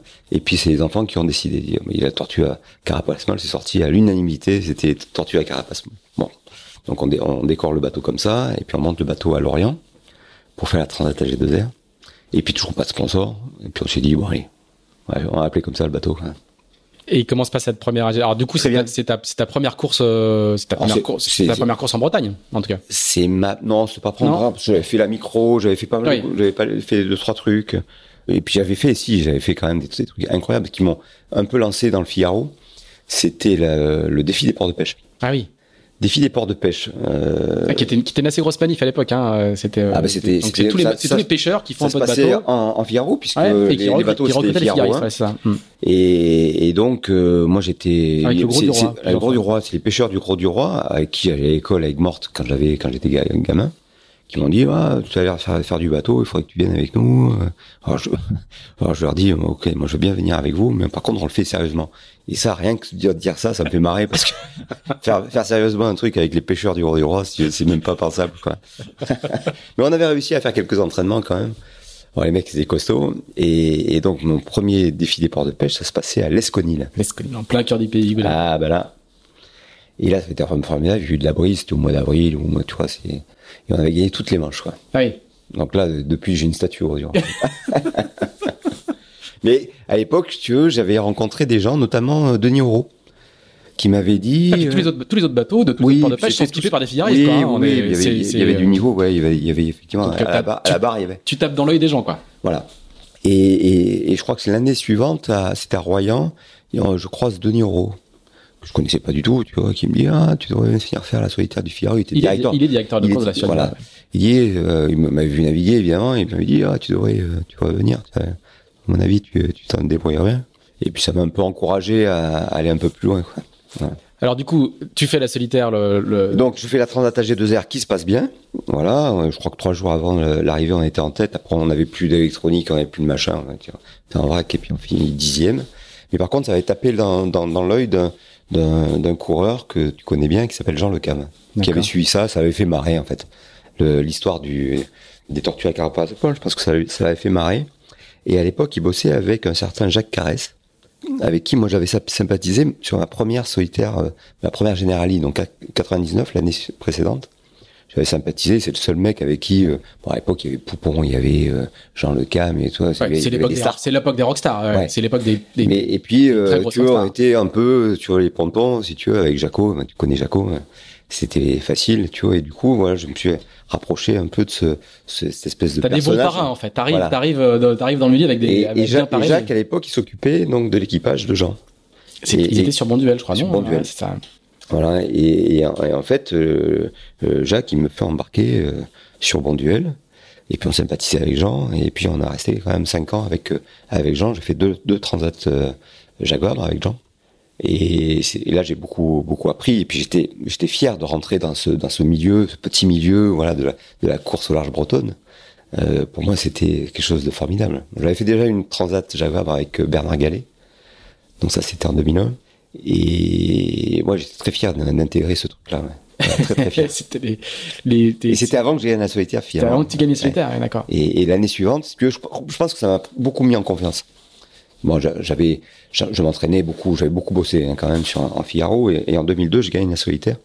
Alors là, ça, ça, ça c'est, c'est c'est là où en fait euh, euh, tu scotches tout le monde, c'est que aujourd'hui encore et plus qu'avant, et, toi- et toi-même, c'est qu'il faut des années, des années. Enfin, le- la, la, la culture locale, elle est plutôt de euh, 100 mètres, euh, Ouais, je enfin, crois 100 qu'il y a- fois remettre sur le Ouais. l'ouvrage sur le métier. Et là, toi, t'arrives du sud et à la troisième édition. Quand Ouais. on regarde la, la Ils sont pas bien finis moi hein, quand même. Moi, non. j'étais plagiste, je, je, je venais du sud, j'étais méditerranéen plagiste. voilà, Forcément, tu vois, et puis bon, je paraissais sur les pontons un- pour le mec cool, quoi. Ouais, ouais. Tu vois, pas, le- pas le mec méchant, quoi. Je- je- juste, j'ai- gardé sur mon ordinateur ouvert le, le, le palmarès des solitaires de, de, de l'époque. Donc, je, je fais juste à partir de, de 91. Là, c'est Parlier, Desjoyaux, Vitel, Le Cam, Poupon, Le Cam, Camas, Desjoyaux, Le Cam. Donc là, on est que dans le dans le, le, le, le breton bretonnant, à peu de choses près. Pascal Bidégory en 2000, Éric Drouglazet, et là, Quito de Pavan en 2002. Et ensuite, derrière, c'est Armel Lecléache, Charles Caudrely, Jérémy Bayou, Nicolas Troussel, Michel Desjoyaux, Nicolas Troussel, Nicolas Nivelle, Armel Lecléache. T'es vraiment, t'es le, t'es le, l'erreur statistique, quoi. c'est ça qui est extraordinaire. C'est que, c'est que de, tu, tu- c'est le- t'es le, t'es le seul à avoir réussi euh, à, à, à, à percer la muraille. Et en, en trois éditions. Oui. Bah, je fais d'abord, d'abord ma première édition, c'est donc c'est en 2000. Euh, je la fais plutôt bien. Je fais euh, trois fois trois, trois étapes dans les 10. Mhm. Bon, je manque de couler dans la première, mais et, et, et, et j'ai un souvenir ému de de ma premier, mon premier départ sur le solitaire, donc 2000 à Arcachon, où je sors en tête du bassin d'Arcachon avec un wagon d'avance. Ouais, C'était un truc formidable. genre. Bon après, ça c'est un peu, je suis mis à l'envers, je suis mis sur un caillou euh, à l'île Dieu, euh, voilà. Enfin bon. Et mais les, les trois les trois suivantes, je fais des, je fais, je crois, je fais 9, 9 et 3. Mon premier podium sur la première solitaire. Mhm. Et puis là, euh, je fais, je fais pas premier bisu parce qu'il y en a un qui avait fait très fort, c'était Armel Leclage, qui fait deux et qui nous a mis un caramel sur une étape. Voilà, donc, euh, et ouais, c'est bien passé, quoi. Deuxième, je fais des, pareil, je fais dans les 10, je fais 9, je crois. 8, Mhm. 9, je crois. Et, Et la victoire en gagne- je gagne 2002? 2002. Ouais. Ouais. Et là, comment ça se passe? Est-ce que j'ai posé cette question-là à tous, à tous les figaristes qu'on a, a reçus sur ce podcast Est-ce que il y a cette sensation de, de facilité, cette sensation que, que sur cette édition-là tout tout te réussit? Alors, Oui. c'est ta troisième, donc t'as, pas cette douleur qu'ont les autres qui, qui, qui la font pendant des années. Mais est-ce que t'as, as cette sensation un peu de survoler la course, les enchaînements se Bah, font bien non, le- je- tu vois, je gagne pas une étape, mais moi je suis Mm. super régulier, je suis toujours les bons coups. J'ai une espèce de Ouais, il y a une espèce de, de truc qui se passe. Voilà, il y a un moment où il y, y en a un qui est au-dessus du lot, à qui voilà, rien peut arriver. Parce que sur la dernière étape, je me souviens, je, prends un filet de pêche, quoi, je, me retrouve mais en queue de classement, j'étais 30e. Et puis je remonte petit à petit, voilà, pour arriver, euh, voilà, je me retrouve en tête d'ailleurs, euh, en manche. Je finis 5, mais euh, je me retrouve, voilà, je remonte toute la flotte petit à petit, voilà, et tu te dis que c'est improbable. Toi-même, toi-même, t'es surpris de la, Ah oui, de la facilité. Oui, de- Oui, parce que moi, je m'y attendais pas à gagner la solitaire. Tu vois, je, je- je savais que j'étais, j'avais le niveau pour, pour, pour le faire, mais il y en avait tellement d'autres. Voilà. Et, tu veux, je m'entraînais pas. Moi, j'étais plagiste, j'étais am- amateur. moi, tu veux, moi, moi, je, euh, 15 jours avant, j'étais avec mes matelas, un truc. Tu vois, j'arrive, mon- pédalos. mon machin, un pédalo. Je mets le bateau à l'eau, euh, et puis euh, le lendemain du, de l'arrivée, je retourne sur, sur ma plage, quoi. Ouais, j'étais amateur, quoi, totalement amateur. Et du coup, quel, quel est le regard des, des, des- concurrents quand, euh, quand ils te voient gagner? Bah, je pense qu'il y en avait beaucoup qui avaient les boules, clairement. Notamment les Bretons, parce que le deuxième, c'est quand même Gilles Curie, donc un, un deuxième. Ouais, ouais. Là, ça avait fait quand même une, une grande, une grande claque, quoi. Toi, ils se sont posé des questions. D'ailleurs, euh, après, ça a été plus dur de les, de les battre. Hein. Je pense qu'ils s'étaient dit, ah, il faut quand même qu'on resserre un petit peu les boulons, quoi. Voilà. Et mais bon, moi j'avais, je, je, je pense que j'étais très bien accueilli dans ce milieu-là. J'avais beaucoup, j'ai toujours beaucoup d'amis, tu vois, des Yann Eliès, des Jérémy Bayou, avec qui on a fait une transat euh, quelques années plus tard. Euh, Il y avait des gens avec qui je m'entends bien. Moi, j'étais, ouais, je me sentais bien, tu vois, dans ce truc-là. Et ça m'a, ça m'a donné énormément confiance en, moi, de, de, de pouvoir accéder, d'être dans le match, euh, dans cette série euh, si particulière qu'est la Solitaire du Figaro. Ouais, ça m'a beaucoup apporté, quoi. Vraiment. Alors derrière, euh, tu vas faire plusieurs euh, solitaires, c'est les, années Figaro. En fait, Ouais. tu, tu fais le, à 40 ans, tu fais le, un peu le cycle de formation Oui, qu'aujourd'hui. c'est les- ça, j'ai fait ma crise de la quarantaine, tu vois, en bande du Figaro. Et, et, et vraiment, j'ai regretté de ne pas l'avoir fait plus tôt. Peut-être que j'aurais moins réussi. Ah. Peut-être bien. Parce que, j'ai- évidemment, quand j'ai fait, j'avais une, une, je faisais pas du Figaro, je faisais autre chose. Et je pense que j'ai beaucoup appris, des choses qui m'ont beaucoup servi sur la, sur la solitaire. Là, là, c'est la bascule tout de suite. 2002, tu te dis bon, j'ai gagné la solitaire. Euh, j'arrête, j'arrête mon voyage, c'est un j'arrête, choc, j'arrête. C'est un, choc, c'est un choc, parce que quand tu gagnes la, la solitaire, il y a un mythe qui tombe. Tu as, as une espèce de truc qui est là, et, et tu dis, mais ah, merde, je fais quoi après, quoi? Hmm. et, là, c'est compliqué. Parce qu'à l'époque, euh, donc ce, que, ce qui s'est passé, le Vendée Globe, c'était un truc pour les fous. Donc j'y pensais pas du tout. Et le seul truc que, que je faisais euh, en parallèle, c'était euh, du multi-orma avec euh, avec Jean. Quoi. Et le truc qu'on vendait à l'époque euh, pour les figaristes, c'était de l'orma. On, on vendait la route du Rhum euh, en orma. Et ça, je trouvais que ça, c'était pas très raisonnable. Déjà. Ah oui, je trouvais que c'était vraiment limite, tu vois. Donc déjà en équipage ou en double, tu vois, c'était chaud. En solitaire, je me sentais pas. Je, franchement, je j'étais pas, j'étais pas euh, super confiant tu vois, dans ce truc-là. Je trouve que c'était les bateaux, ils étaient, c'était chaud, quoi. Mm. Et- D'ailleurs, l'année où tu gagnes la solitaire, il y a la fameuse et- route du Rhum qui, qui Et, et je peux te dire que cette réflexion-là massacre. hein. euh, a été confortée par euh, cette route du Rhum euh, 2002 où ça a été un, un carnage. Quoi. Mm. Sur, sur 18 bateaux, il y en a trois qui arrivent. Il y a encore pas tous en bon état. Et, et du coup, com- comment, comment, comment s'opère justement la bascule vers, vers euh, du coup le Vendée Globe qui est le, qui est le prochain Vendée Globe, là, il, va- il va y avoir c'est- 6 ans entre les deux, mais, mais C'est l'histoire de tu, gens. gagnes, tu gagnes une AG2R, tu gagnes euh, Oui. euh, la Voilà, on il y a- y plein de choses. Quoi. Il y a des années, bah, après, le- en fait, le, le déclencheur, c'est quand même, euh, euh, ben, parce que je galère quand même pour trouver des sponsors. 2002, 2003, 2004. Donc on reste toujours avec euh, Vivendi, mais Vivendi, euh, Messier, il avait fait un peu des bêtises, donc euh, ça, ça plonge. Enfin bon. Et donc euh, je me retrouve sans sponsor, on se débrouille parce que quand même euh, j'ai ma carte de visite ce- solitaire du Figaro, ça aide un peu malgré tout, ça facilite pas tout, mais ça aide un peu. C'est-à-dire qu'au moins tu as une référence. Et quand tu prospectes de- dans, le, dans, dans le sud, parce que tu restes à Port-Camargue, hein, tu, Oui. tu ne quitteras jamais Port-Camargue, euh, euh, tu dis j'ai gagné la solitaire du Figaro, ça, ça sert? Les gens, les entreprises du coin, euh, elles, Non. euh, non. Si, si, si. Quand si, ils sont passionnés, quand, les- si. quand, les, quand les dirigeants connaissent un peu, quoi. Ouais, euh, même si les gens ils mettent pas un chèque, ils, ils disent ouais celui-là quand même. euh, tu vois, c'est quand même parce Mhm. que ça fait quand même du prix. si Tu vois, Ouais. l'année où je gagne la solitaire, j'ai vraiment que dans le sud, euh, c'était c'était euh, les gens ils appelaient ça un exploit quoi. Mhm. Si tu as un, Méditerranéen qui gagne tu vois, la course des Bretons. Euh, c'était c'est pas passé inaperçu dans le sud ouais, clairement. Ouais. donc il y en a deux qui ont fait ça c'est euh, Jean-Marie Vidal et, et moi et en fait étonnamment parce que Jean-Marie il a gagné deux quand même et à 17 ans d'intervalle à À chaque 17 ans fois donc ouais. euh, euh, tous les 17 ans il y a un Méditerranéen qui gagne la, la solitaire donc donc il y a quelques années euh, donc c'était 2002 c'était euh, Ça faisait quoi? Bah c'est cette année. C'est cette année. Voilà. Mm.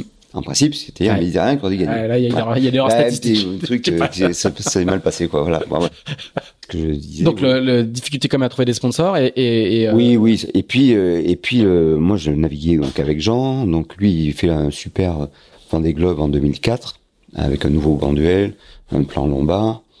Euh, et puis du coup, moi je C'est le fameux Vendée Globe avec Vincent Le Terrible, victoire de Vincent Rioux jusqu'au dernier jour. Oui, c'est ça bagarre, etc., etc. Et à ce moment-là, il y a, y a, une espèce de déclencheur qui me dit waouh, le vent des globes, c'est peut-être finalement, finalement ce qui est le plus logique. Les bateaux étaient simples, c'était gros bateaux, mais ça, je me sentais capable, tu vois, de gérer ça, tu vois. Euh, et c'est devenu une évidence que voilà, ce que ce que j'ai envie envie de faire maintenant, après après avoir gagné la solitaire, c'était c'était le vent des globes. Quoi. Et il se trouve que en parallèle, euh, j'ai une connexion avec euh, avec Belle par euh, par par Jean d'ailleurs, hein, par la, la bande à Jean. Et, et puis et puis ça se passe bien. Belle il commence petit, il me dit on va, on va faire un petit essai, ils mettent un petit budget pour faire la solitaire du Figaro. Ça c'est en 2005. ça se passe bien, je fais un podium. Je fais troisième. Donc c'est Jérémy qui gagne, Michel Desjoyaux qui fait deux et moi trois. Et ça met en confiance euh, le groupe Bell et, l'année suivante ils se disent bon ben là on va on va essayer donc toujours dans l'optique euh, parce que le, le, projet Bell a toujours été construit pour une participation au Vendée Globe. Mais il fallait y aller euh, pas à pas. En testant pas à pas. Voilà, ils ne voulaient pas faire n'importe quoi. Bell c'était une entreprise qui dont la, la devise c'est pour vivre heureux, vivons cachés. Donc c'est une fromagerie, enfin pour ceux qui ne qui ont, qui, ont, qui bah, savent pas. La vache qui rit. La vache qui rit, voilà. Le Babybel, la vache qui rit. Et donc en 2002, ils se disent voilà, on va essayer, on va tester en interne, voir ce que ça donne. Euh, 2005, ouais. Donc on commence à faire des visites d'usine. Donc ça, c'était début euh, février, mars 2006. Euh, je vais dans les usines, dans, dans l'Ouest, la Mayenne. Donc il y a un, accueil un peu, un peu, un peu froid. Évidemment, Figaro, personne ne connaît. Mmh. La, la Transat AG2R, mais c'est quoi ce truc? Qui c'est ce mec? Voilà, donc les, présentations, ça se fait dans les réfectoires, tu vois, les mecs qui mettent 10 euh, minutes pour manger, et puis il y a un mec qui baragouine, qui raconte ce qu'il va faire. Micro, ouais. Un truc euh, bah, super compliqué, quoi. Et là, je me dis, bah, là, ça marchera jamais, quoi. C'est pas possible. L'ambiance est trop froide, ça marchera jamais en interne. Et puis euh, quelques semaines après, on prend le départ donc à Concarneau du coup de la Transat AG2R avec un Italien qui s'appelle Pietro, Pietro Dali. Et puis là, bing, on gagne la Transat AG2R. À l'issue d'une bagarre euh, incroyable, incroyable, une belle, belle Transat, vraiment une très très belle Transat. On se régale. On va passer un, un, super moment et on gagne avec euh, quand même un quart d'heure d'avance sur, sur Dominique Vité, je crois, et Lionel, le Manchois. Et là, dans les usines, c'est la folie, jackpot. Jackpot. Parce que d'un seul coup, si tu veux, les mecs, bon, ils ont commencé à suivre au début très timidement, et puis dès qu'on prend la tête, tu veux, ils se, ils se prennent au jeu, et puis là, c'est un truc incroyable. Incroyable, incroyable. Donc c'est là que tu gagnes, ton, tu, gagnes ton ticket pour la Vendée en fait. Ouais. Et puis j'enchaîne. Donc je fais la transatage à deux heures. Ensuite on, on repart en, Méditerranée. Le bateau rentre en cargo. On fait la solo Méditerranée ou la Generali solo. Je sais plus comment ça s'appelait à l'époque. Et là je gagne. Ah oui. La Generali devant qui? Pietro Dali. un point. Donc une bagarre euh, intense euh, là-dessus.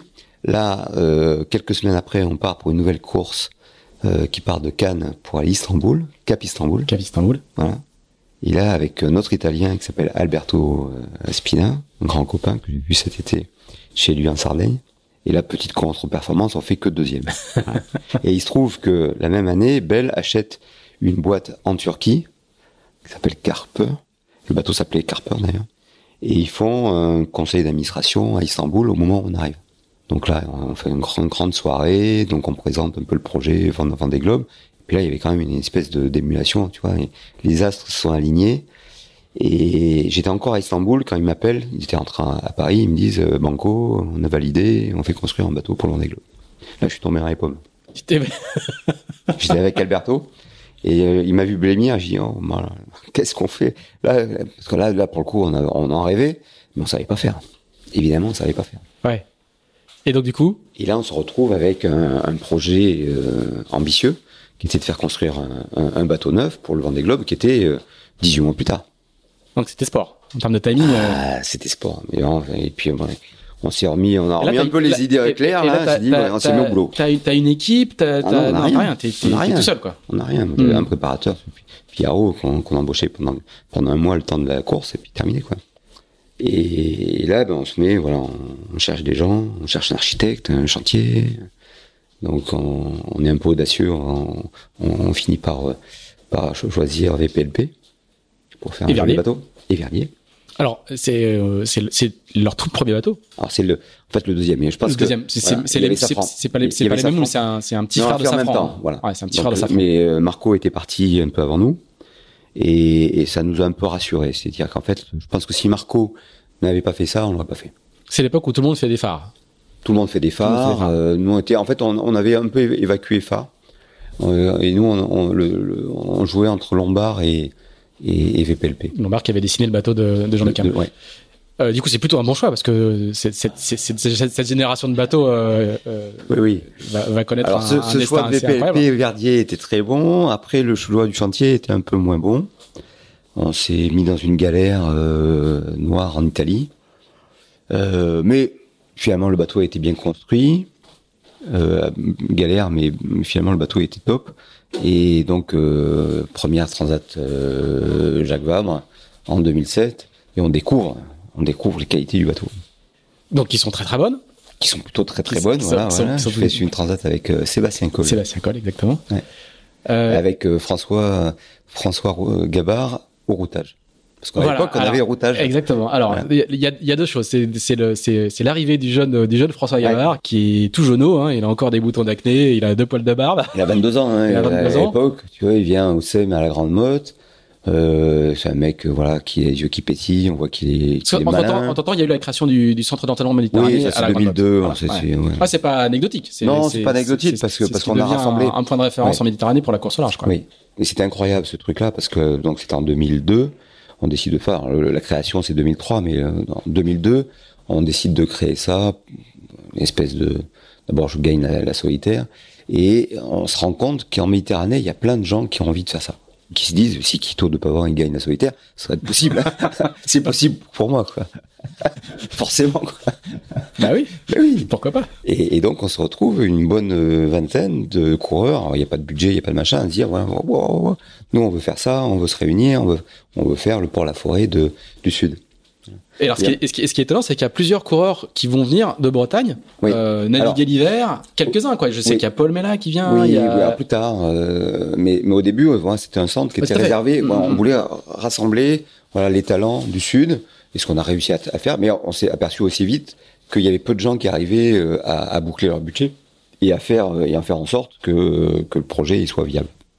Donc à un moment, on, on était 4, 5, euh, voilà, on s'est retrouvé jusqu'à 8. Donc il y a eu des Espagnols, il y a eu euh, l'époque il y a des Italiens, donc Pietro notamment, euh, qui est venu. Et ça c'était la période face du, du SEM, c'était qu'on s'est retrouvé avec des gens euh, brillants euh, qui étaient là, qui nous apportaient beaucoup. Et François qui arrive. Donc lui, il, il faisait ses études à l'INSA à Lyon, donc pour lui c'était super facile de venir euh, dans le sud. Il prenait le, le, le, le train, il arrivait en une heure et demie, il était, il était chez nous on lui prêtait des bateaux, il naviguait, et puis on voyait, on voyait bien que le mec était malin, quoi. Donc c'était le mec qui voulait aller au bout. Quand il comprenait pas, il passait la soirée à, à essayer de comprendre euh, ce qu'il avait pas, qu'il avait pas pigé dans la journée, quoi. Donc euh, Et toi, tu, tu, tu, tu piges tout de suite qu'il est, Oui, est puis, capable euh, de faire du et puis, routage. qu'il François, est- François, il arrivait de, il disait, mais il avait pas de piole, machin, si tu veux. Alors, Il y avait des pioles qui étaient, qui étaient, donc il venait de dormir ou à la maison ou chez sa copine qui était, euh, qui était Luce Molinier, qui était une copine copine. Donc euh, on, il mangeait souvent à la maison, puis on sympathise, et puis voilà. Et, et donc sa première régate en Figaro, il a fait avec mon bateau qui était qui était encore marqué belle avec la vache qui rit. Donc il fait, je crois que sa première course en Figaro, ça va être la course des phares en 2006, parce que nous on était un peu occupés sur la construction du, du 60 pieds. Moi j'avais un peu laissé tomber. Je dis prends le bateau et puis et on a on a on a collaboré pendant quelques quelques années. Voilà. Ce qui, ce qui, du coup, à l'arrivée du, du Vendée Globe victorieux de François Gabard, moi, je, je sais que je propose un, un papier à l'Express où tout le monde dit euh, ah, le père spirituel de Gabard, Michel les Joyeux et tout. Je fais non les gars, vous avez oublié un, un petit paragraphe de l'histoire. Mm. Euh, et du coup, pour la petite anecdote, euh, je reçois quand le papier sort, je reçois un SMS de, de Michel qui me dit merci d'avoir remis l'église au centre du village. C'est les compliments à la biche déjà. Voilà. Euh, et du coup, tu feras une AG2R, une, euh, une apprentissage Jaguar avec Ouais. lui et, et tu Donc la première, c'était en 2007. Il était au, au bureau au bureau. Avec Hervé Perrin, qui était un météorologue formidable, qui avait fait la Boy, qui avait plein, plein de choses, donc qui était un vieux météorologue, donc qui avait ses méthodes. Et donc il y a eu une grosse confrontation euh, Ah oui. de, entre François euh, et, et Hervé, c'était intéressant. Et donc il était routa- routé, on était routé, puisqu'à l'époque euh, en Imoca, on avait, Mm, mm. c'était autorisé, c'était je crois que la seule course où c'était autorisé. Et deux ans plus tard, il était à bord voilà, de, de Groupe Bell, Et vous ferez deuxième. et on fait second. Voilà. Et C'était assez, assez, assez marrant parce que je- je- moi, j'ai souvenir des débuts, euh, donc les entraînements avec avec le bateau où il faisait, il avait plein, plein d'envie, tu veux, il faisait plein de bêtises, quoi. Et je crois qu'il a appris beaucoup. euh, voilà, avec cette période-là, il a beaucoup appris. quoi. Et on voit déjà, on voit déjà le, tu, toi, tu vois le- tout de suite le, le potentiel de, de, de, du Oui. garçon? Oui, oui. Ça se voit? Oui, oui. Oui, après, après, il a transformé, si tu veux, ce talent qui était, qui était, qui était euh, le même que beaucoup d'autres. Euh, Enfin, le, les- le, le talent technique, la gestuelle. Mais par contre, euh, cette, cette force qu'il a de transformer tout ce qui touche en or. Hmm. Et ça, depuis qu'il est petit, en optimiste, en, En kata. euh, en kata, en Europe, euh, voilà. Dès qu'il touche un truc, tu, faut, ça excelle, quoi. Et ça, c'est quand même. euh, et Pour la coup, ils sont pas tous comme ça, ouais. Hmm. non, non, non. Non, il faut il- très, beaucoup de confiance en lui. Alors, on va, Beaucoup de travail aussi. Il y a, y a- Oui. y a- y a pas beaucoup de marins qui réussissent euh, sans travail. Il va quand même falloir qu'on parle des Vendée Globe. Il est, il est, il nous reste euh, un gros quart d'heure. Il faut quand même qu'on parle, euh, qu'on parle des Vendée Globe. Avec Belle, le premier, le premier Vendée Globe, c'est celui de 2008. Huit, Voilà, ouais. je, je, je suis un petit peu perdu. 2008. 2008. Donc là, toi, t'arrives. Je me souviens, j'avais, je, je, crois que c'est en 2008 où je fais une visite vidéo de, de, de, de ton bateau et t'es assez décontracté. T'es, t'es assis dans le, dans la, la, la, la banette centrale là. Qui, ouais, qui est toujours là, qui qui et moi, je, je me souviens, je suis sorti, je dis, le, gars, il est pas à faire le Vendée Globe, il est, il est assez tranquille, quoi. J'avais été, euh, Ah, je doutais de rien. ouais, Bah, franchement, je doutais de rien. On y allait pour gagner le Vendée Globe. On s'en d'accord. rendait pas compte. Ouais. de La difficulté. Des difficultés. Moi, je me rendais absolument pas compte. Moi, j'y allais à tête, euh, mais alors, on y allait, euh, en fait, on sortait d'une période tellement faste avec Belle. En Figaro, on avait tout gagné. Moi, sur 10 cours, j'avais fait 10 podiums, quoi. Hmm. Globalement, c'était la, ma, ma, Ouais, tu, vraiment te sens, ma- tu te sens invinci- invincible, quoi. Oui, c'est ça. Tout va bien. On a un super bateau, on a un super sponsor, on a une effervescence dans le groupe qui est incroyable, avec des relations avec les usines qui étaient waouh. C'était fou. On était poussé par ce- cette espèce de, de ferveur qui était qui était qui était incroyable. Et on part sur ce premier Vendée Globe et puis ping, 24 ou 28 heures après, il y a tout qui s'écroule. Le mât qui tombe. Et là, tu comprends pas, tu comprends pas ce qui se passe. Ah bah si, je comprends Si. que le mât il tombait. Ouais, mais ça, l'arrêt, l'arrêt de l'enchaînement, le- le- l'arrêt de cette, cette forme de Oui, fluidité dans le, oui, dans le, dans oui, et l'enchaînement. c'est- c'est lourd à porter, quoi. C'est lourd à porter parce qu'on, euh, parce qu'évidemment, on est au centre de tout, on choisit tout. Voilà, on avait fait des choix euh, audacieux sur les architectes, même sur le mât. On avait fait des mâts dans le sud, voilà, chez Black Flag. On avait fait euh, des choix qu'on avait fait que les autres n'avaient pas fait, quoi. Voilà, et on se sentait, c'est vrai, on se sentait in- invincible jusqu'au moment où, où quand ça se casse la gueule, tu dis merde. Oui, puis ça se casse pas la gueule euh, après six semaines de course, après huit semaines Ah oui, de course, oui, ça, oui, ça se casse la gueule le, de lendemain, quoi. Et donc là, c'est lourd, quoi. Donc on rentre, euh, je rentre au moteur au Stade de l'Aune. Et là, il y a une émotion super forte parce que je m'attendais pas. On était, enfin, moi, j'avais programme, enfin au moteur, enfin, on fait ce qu'on peut, mais on, savait qu'on arrivait de nuit, on arrivait à, à 2 heures ou 3 heures du matin. On s'est dit, ouais, c'est bien, il y aura personne. Et en fait, il y a pas personne du tout. Quoi. Si c'est il y a une foule immense et puis. Euh, Waouh, c'est là, là, là, c'était dur, quoi. C'était dur. Et puis il y avait, euh, ouais, toutes les usines justement, de, enfin les, gens qui étaient, qui avaient loué des bus pour venir euh, m'ac- m'accueillir. Ah oui. Les salariés de, de- du Les salariés qui étaient, qui étaient venus euh, m'accueillir, voilà. Ouais, à ce moment-là, était, ouais, c'était fort, quoi. C'était fort. Et puis il y avait donc le patron, Antoine Févé, qui était là et qui me dit tout de suite, t'inquiète pas, on va repartir, quoi. Ah oui, tout de suite. Tout de suite. Alors moi, j'étais effondré, effondré. Et donc on repart. On fait une super année 2009 avec euh, avec Belle. On fait un tour d'Europe, voilà, au départ d'Istanbul. Donc euh, euh, L'Istanbul Euro Paris. et ça, c'était génial. Ce qu'on a connu à Istanbul, là, on a perdu, on a perdu beaucoup. hein. Euh, sans, sans cette course-là, on a perdu beaucoup parce que le parcours était formidable. Donc tous les gens qui ont qui, ont, qui sont allés à Istanbul, que ce soit en Figaro ou en Imoca, ils savent qu'on a perdu beaucoup avec en, en mettant de côté euh. Voilà. Et C'était l'organisateur, hein, c'est ça L'organisateur, ouais, un mec formidable. Et la course faisait Istanbul. Euh... Istanbul. Alors le, le Tour d'Europe, euh, bon, le, le, projet initial c'était Istanbul, il y avait Barcelone, euh, Saint-Pétersbourg. Et on avait fait Istanbul-Nice, Nice-Barcelone. Ouais. Moi j'ai fait Nice-Barcelone. J'avais fait l'étape Nice-Barcelone. Ouais.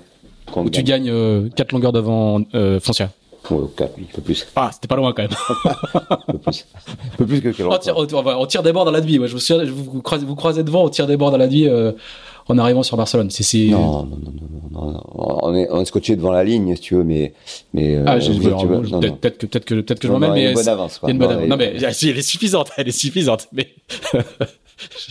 mais c'est vrai qu'il y a eu, beaucoup de pétales. Je me souviens que c'était. Enfin, bref. Et euh, on finit à Brest.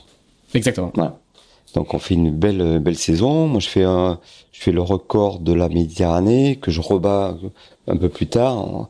Et là si tu veux ça se passe bien. On fait une transat Jacques super avec euh, donc François. On fait deuxième. Donc ça relance un petit peu la machine. Et puis le Vendée Globe suivant, pim patatras. Si tu veux là, là, là, je fais j'augmente un petit peu mon, mon score. Je suis 44 heures et puis boum j'emboutis un, un chalutier. Alors là je peux dire que là ça fait mal. Entre temps il y a eu une Barcelone où on pète la quille aussi. Hein. Voilà, avec Sébastien Ligan. Ouais. Et là, il y a jamais de discussion avec le sponsor, il fait jamais de remarques. euh, comment, co- comment ça se passe si, ça, si, en- si, si, si, si, Ouais. si, si, il y a des remarques. On travaillait en, en étroite collaboration avec euh, avec Bell. Ils nous aidaient beaucoup sur plein de choses. Avec la rigueur euh, du d'un industriel. Voilà, non, non, on travaillait beaucoup ensemble. Donc on a remis euh, les choses un petit peu à plat euh, sur plein de trucs, mais euh, globalement, euh, on était confiants dans nos choix et, et on n'a pas grand chose à, à, à reprocher. hein. On a juste pas eu de, pas eu de bol quoi. Mm. Alors, autant en interne sur toutes les opérations qu'on faisait voilà euh, en interne avec les usines, avec les filles à l'étranger, on est allé partout. En, en, en Égypte, en Syrie, euh, on est allé aux États-Unis, on est allé euh, tu vois partout avec le bateau. Et ça c'était formidable, mais euh, sportivement on n'a pas eu de bol quoi. Pas eu de bol. Et à partir de quand ils, ils disent euh, ça commence Ah, à bien faire? Évidemment dans des grands groupes comme ça, il y a, il y a des grincheux, il y a plein de projets et puis quand on se lance dans un projet comme le projet Vendée Globe qui est euh, qui est quand même lourd financièrement, on fait pas les autres projets. Hmm. Donc euh, ceux qui défendent les autres projets ils disent euh, oh les gars, on vous l'avait dit, hein, ce projet-là Hmm. euh, c'est dangereux, complexe.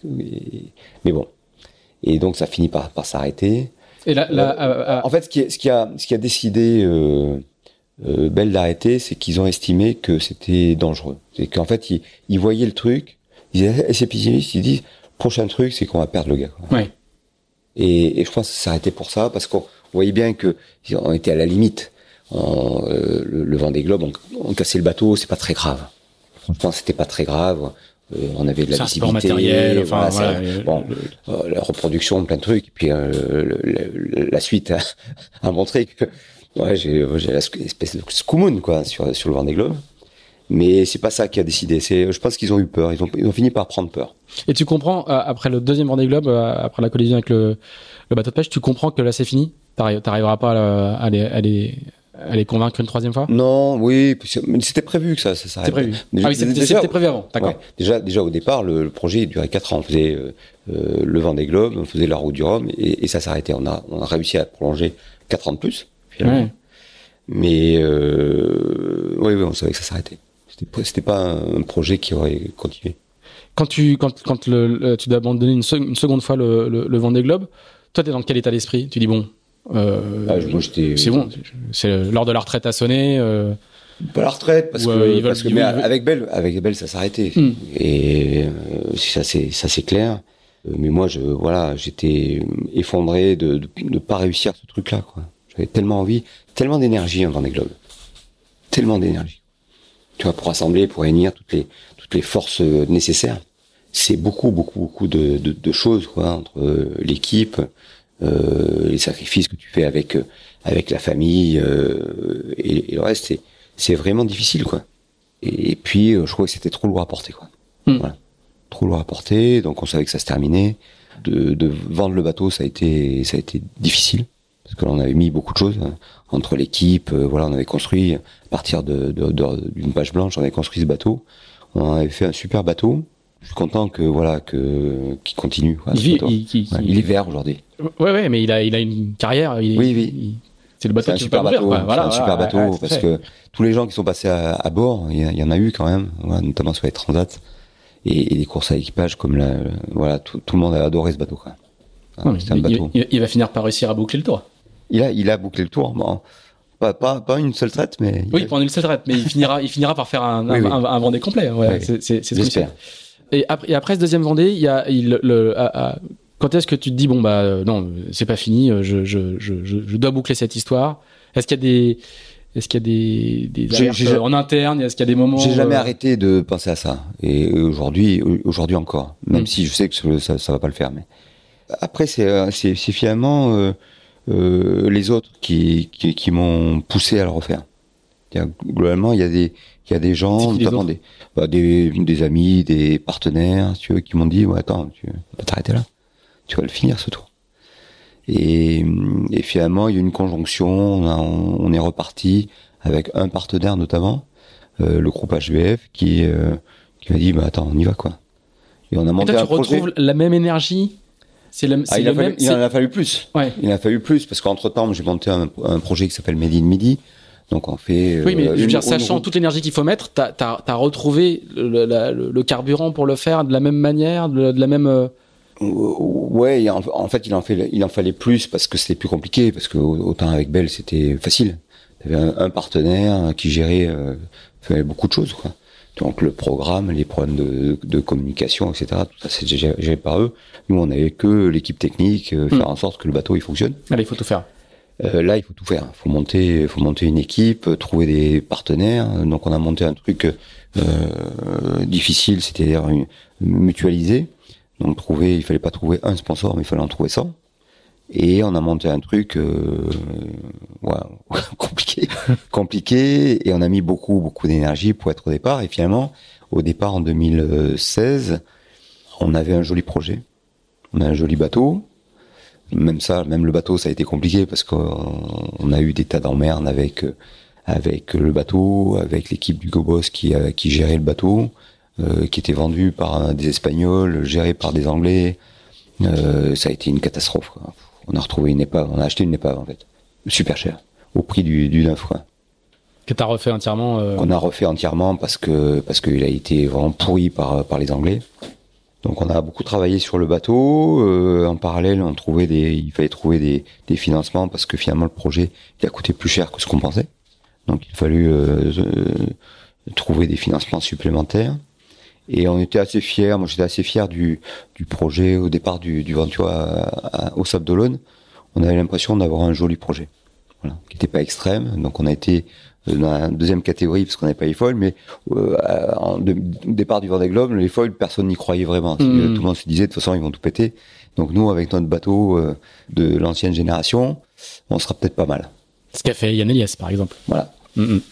Et effectivement, on était pas mal. Euh, après, il y a eu euh, les aléas de la course. Donc, je passe le cap de Bonne-Espérance, c'était 9e ou 10e. Euh, j'étais bien, j'étais là où je pensais. Et puis voilà, on était parti pour faire le tour. Voilà, l'objectif, il a été voilà, faire le tour. Et puis patatras, un cachalot qui, qui traverse au moment, tu vois, en dehors des, Donc les images incroyables euh, des que tu, que tu ramènes. passages hein. cloutés. Alors, le, le- ça aurait été trop simple entre guillemets que ça soit un abordeau euh, standard. Ça, ça ne l'est pas du tout. Il va y avoir une une promenade euh, fantastique euh, sur le sur le Marion Dufresne euh, Ouais. au Kerguelen, qui, qui est le rêve de beaucoup de gens quand même. Hein. Je- Oui, je- oui, oui, je, je m'en suis aperçu euh, c'est- vraiment une, une odyssée euh, Ouais. euh, incroyable. Il y a peut-être que il y a peut-être que Bernard Stam qui peut faire mieux, c'est-à-dire échouer au Kerguelen, y aller directement. Co- comment se passe cette euh, cette euh, cette période-là? Parce que Oh, c'est super dur. Moi, je suis, euh, je suis dans un état la- lamentable quand je euh, quitter un bateau. euh, moi, j'avais jamais fait ça encore. Hmm. Mais abandonner un bateau dans lequel on a mis toute cette énergie, euh, c'est terrible. C'est terrible, mais bon, j'avais pas le choix. Hmm. Là, j'avais pas le choix. J'ai compris au, Bah, c'est chaud comme enfin au moment. aujourd'hui on en parle mais le, le, le, le- quand on voit là où t'es quand on voit les images avec Oui, le, ça, trou, voilà. le trou à la place de la quille j'ai une chance incroyable. Voilà, ça se passe bien. Euh, Il y a si le Marion Dufresne en question n'est pas là ça peut être un peu plus compliqué Oui, ouais, il y a le Marion qui est juste à côté. Enfin, c'est incroyable. Donc, je reste 24 heures sur le bateau. Le bateau, il, est, il se remplit d'eau. Euh, donc c'est c'est 24 heures terribles. Hein. Je me souviens du grincement du bateau. Grincement. On, on, on, sur la vidéo, le, on le, très très Le vérin qui euh, qui augmente, enfin qui qui a élargi le trou euh, à chaque vague. Waouh, c'est 24 heures difficile quoi. Le bateau plein d'eau, plein d'huile. Euh, mais il y a le Marion Dufresne qui est qui est à côté. Donc ils sont arrivés 10 heures après, ils étaient là. Donc moi je voyais la nuit, je, je voyais rôder. Euh, je savais que s'il se passait quoi que ce soit, ils venaient me chercher. Pour le moment, il n'y avait pas de, il y avait pas de souci. Donc j'ai jamais eu peur pour moi. Mais euh, quitter le bateau, ouais, ça a été un crève-cœur. Vraiment. Et, et, et, quand tu montes sur l'Orient Dufresne, tu comprends tout de suite que tu vas devoir rester euh, trois semaines avec eux ou? Euh, Ils bah, te disent bon, oui. on ne ramène pas tout de suite. Que... Oui, parce que je me suis, alors, je savais, le, je savais que le, parcours qu'il faisait le, le, le, Marion, mais je savais pas dans quel sens il, il allait. Je savais pas la rotation. Donc je me dis, mais dans quel sens il va ce bateau-là? Et j'ai vite compris qu'il allait pas dans le bon sens. Quoi. Ouais. J'allais rester un mois sur le, sur, ouais, sur le bateau. Et, et, du coup, tu dis ah, ça va faire un petit sas ou tu te dis non, c'est terrible, ah, je vais devoir ruminer. Je, je, sais pas du tout comment ça se passe. Mm. Moi, tu veux pendant 24 heures, l'idée c'est de sauver ma peau. Mm. Ouais. Non, non, mais une fois que tu montes, une fois que tu une montes, fois que je, je monte sur le bateau, je sais que je suis sauvé. Mais par contre, je pense au bateau. Mm. Après, tu, la première réaction, c'est sauver ma peau, et après sauver le bateau. Donc, comment on fait pour récupérer le bateau? Donc, on se fait des noms au cerveau. Et puis on imagine une mission de sauvetage à partir des carguets. rien que ça, c'est improbable. Parce qu'on sait qu'il n'y a pas de bateau, que la météo elle est pourrie. Et il faut que le bateau il se rapproche un peu des carguélènes. Mmh. Donc vous savez pas, moi j'avais mis cap au nord-est en me disant euh, le bateau s'il dérive, vaut mieux qu'il dérive vers le nord-est parce que les, les, conditions seront meilleures et que peut-être euh, vers l'Australie on va récupérer. Mais j'en sais, sais rien quoi. Voilà. Et, et puis au bout de une semaine, on perd la trace du bateau. Voilà, c'est le deuxième choc. Parce ouais. que tant qu'on voit le bateau dériver, on, on mmh. sait qu'à un moment il chavire parce qu'il va deux fois plus vite, donc on sait qu'il s'est libéré de sa quille. Et puis après, plus de contact, euh, plus de plus de signaux, signal, ça veut dire que le bateau il a il a chaviré. Donc là, ça devient un danger pour pour les concurrents du Vendée Globe. Tu vois, les, mmh. les 15 qui sont derrière, euh, mmh. euh, ça devient. Alors là, j'ai flippé pendant trois semaines en disant merde, mecs ils vont passer dessus, on sait pas où il est. Et, et, donc je passe un mois sur le Marion, je rencontre plein de gens sympas. Donc tous les gens étaient super bienveillants pour moi, quoi. Mais moi j'étais pas, j'étais pas bien. Et, et, et, le pire de tout, c'est que on avait un contrat avec nos partenaires sur euh, sur l'année suivante, 2017. Donc on, au moment où on perd la trace, on s'est dit merde, le bateau il est perdu. Donc faut trouver un autre bateau. Et là on commence à, à chercher un autre bateau. On savait que le, mon, mon, mon, ancien bateau, donc Proubel, qui était donc le souffle du Nord, était en vente. On fait une proposition sur le bateau. Et le lendemain, Thomas, il, il se coupe en deux. Ah oui. Oh putain, Alors ça, ça a été, ça a été ah, terrible. Tu es toujours sur le bateau. Moi, je suis toujours sur le Marion mm. Fred. On fait une proposition donc le, pour le bateau. Et le lendemain, le lendemain de proposition, mm. le bateau s'ouvre en deux. Je dis, c'est pas vrai, quoi. On a Schoolman jusqu'au bout, quoi. Donc après, on a, on a appelé euh, donc l'autre bateau qu'on qu voulait on était toujours, tu vois, on a, on était toujours dans la recherche d'un bateau, dans un truc, euh, on n'a pas lâché. Quoi. Et on fait, on, on contacte l'équipe de, de Yann Eliès et on lui dit, écoute, nous on va faire une proposition sur le bateau, mais par contre on va attendre que tu arrives. Il y a une petite clause suspensive. on va attendre que tu arrives euh, au Sable d'Olonne pour faire la proposition. Ça veut dire quand même, juste, je, je fais un, un, petit aparté, ça veut dire que euh, globalement, on le voit bien avec tous les tous les Vendée Globe et tous les meneurs qui t'arrivent, mais mais là dans cette phase-là, c'est une capacité de résilience incroyable. Ah oui, oui, oui. S'il y a au moins une leçon dans cette histoire, c'est que ah, nous, on est à bloc, tant que c'est pas fini, c'est pas fini quoi. Bon, on savait pas comment ça allait se passer au niveau des assurances. Ah, non mais il faut. Mais, bon. Mais globalement, on avait. Et là, le, on a, le, on Pacha a... Dufresne, il te dit, vous, vous, avez, vous avez accès libre au téléphone satellite et tout, comment, comment? Oui, oui, oui. Bête, bon, mais... Ils ont été top, tu ouais. vois. Donc ils m'ont mis dans un petit, un petit sas. J'avais, euh, j'avais mon petit ordinateur avec une connexion. Euh, bon, elle était, elle était très lente, mais j'avais une connexion et on pouvait travailler, je pouvais travailler, ouais. donc j'ai continué à travailler, tu vois, avec mon équipe pour essayer de trouver des solutions parce qu'il y avait euh, ce qui s'est passé avant et puis après il fallait aller l'avant si tu et à la suite. Mmh. Et là, si on n'arrivait pas à trouver un bateau pour l'année euh, suivante, là on n'était pas bien parce que ça nous coûtait encore encore plus cher. C'est mmh. que le, le, le, contrat, il fallait il fallait le euh, il fallait le faire quoi. Ouais. Et au, au, final, cette cette période sur le sur le Marion Dufresne, c'est un sas oui, qui finalement final, va plutôt te servir d'atterrissage ou euh... Oui, au, fi au, final, ça a été super utile parce que parce que quand quand, quand je quitte le, le Marion Dufresne, quand je quitte le Marion, donc c'est à la Réunion, et que je m'envole pour euh, pour la métropole, Euh, c'est la fin de l'année. Je crois que j'a- j'arrive pour le premier de l'an, tu vois, pour fêter le premier de l'an. Et, et j'arrive chez des copains euh, au Cap Créos d'ailleurs, à Cadaqués. Et, et je- tout le monde se rend compte que je suis, je suis d'attaque. Que, que finalement, ce petit mois, il a été bénéfique, même si je l'ai pas, je m'en suis pas rendu compte. Moi, je suis, Mm. voilà, je suis à bloc. C'est un peu le, sous, le sas, bloc le sas des sous-mariniers qui ouais. débarquent qui, Ouais, qui, qui, à qui Ouais. on, qu'on remet pas sur la terre ferme tout de suite. voilà, je suis, ouais, je suis, je suis, là, je suis, je, bagarre.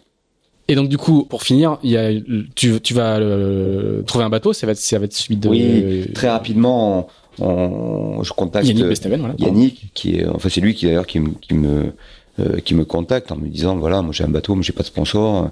Euh, toi t'as un sponsor et pas de bateau. euh, Il y a peut-être quelque chose à faire. faire un truc ensemble. Et effectivement, moi Yannick c'est quelqu'un que j'apprécie. D'ailleurs on s'était retrouvé sur les sur le quai du des Sables d'Olonne euh, en 2008 quand on avait dématé tous les deux en, ouais, même temps. en même temps, ouais. Mm. Mais sur On s'est aquarelle. retrouvé voilà sur Aquarelle. Ça crée des liens. ça crée des liens. On les avait avant parce que c'est quelqu'un que j'ai toujours apprécié. Et du coup, on fait une transat, on fait une belle saison ensemble, on s'entend bien, on fait une jolie transat Jagam d'ailleurs. Parce que justement, il y Cinquième, avait- je crois. hein. on fait cinquième, et puis devant des, des Devant des qui foilers. des, Mm, mm. des foilers, notamment Banque Populaire, enfin qui s'appelle plus, plus Banque Populaire. Voilà, des, des bateaux euh, qu'on voyait devant de toute façon. Et, et puis voilà, on termine, euh, voilà, le, le, le dossier Bastide-Otio, on le termine comme ça, quoi. Et plutôt bien. Et après, tu vas, tu vas faire du classe 40. Voilà, après l'année suivante, bah, c'est la route du Rhum. Euh, donc, euh, du coup, tu, le vis comment? Comme, euh, comme une, une rétrogradation, entre Ah, guillemets pas, ou du tout, comme, euh, pas du tout, non, au contraire. Au contraire, moi, ce, que, je voulais, c'est faire la route du Rhum et, gagner la route du Rhum. J'a- J'avais fait euh, quatre ans auparavant en classe 40. J'avais fait un podium et l'idée, c'était, euh, euh, j'étais resté un peu sur ma faim. Et je me dis, bah, cette année, on va faire euh, en classe 40 et on va aller chercher la gagne. On savait qu'on n'avait pas les moyens pour aller chercher la gagne dans d'autres séries, que ce soit l'ultime, l'IMOCA. voilà, donc la seule course qui m'intéressait, c'était classe 40. Donc ça me paraissait plus, plus simple.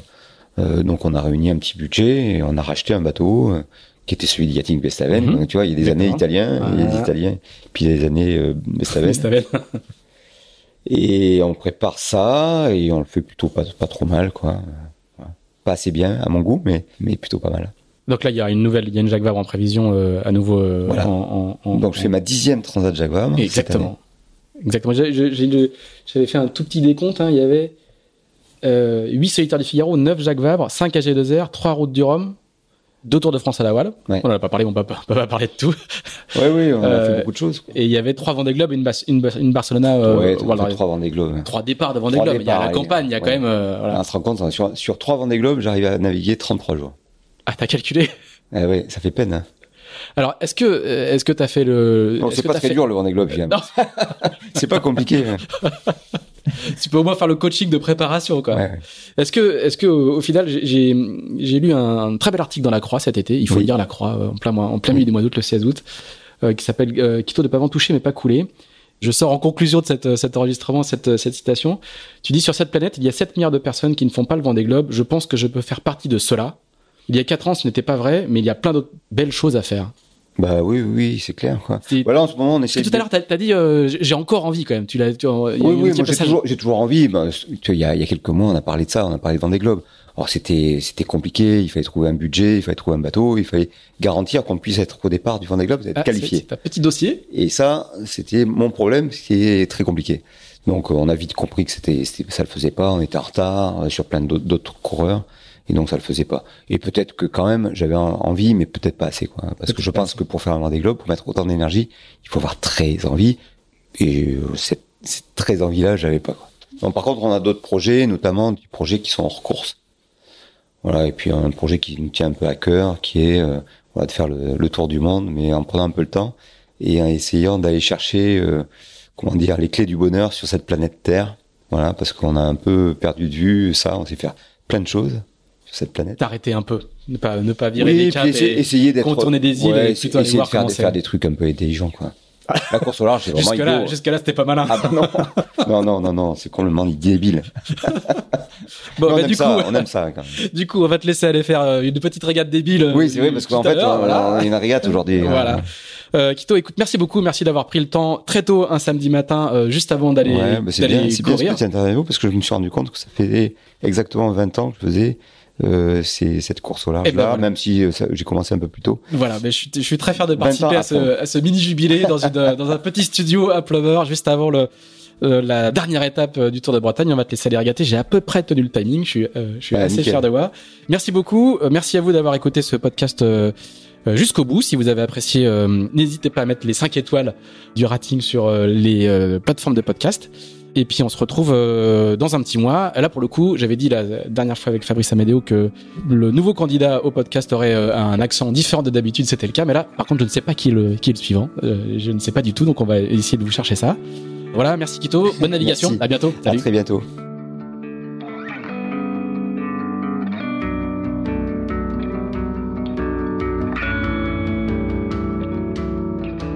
Merci d'avoir écouté ce nouvel épisode d'Into the Wind produit par Tip Shaft. Si vous l'avez apprécié, n'hésitez pas à le partager, n'hésitez pas non plus à nous dire ce que vous en pensez, en bien ou en mal. On se retrouve dans 15 jours pour un nouvel Into the Wind. À bientôt!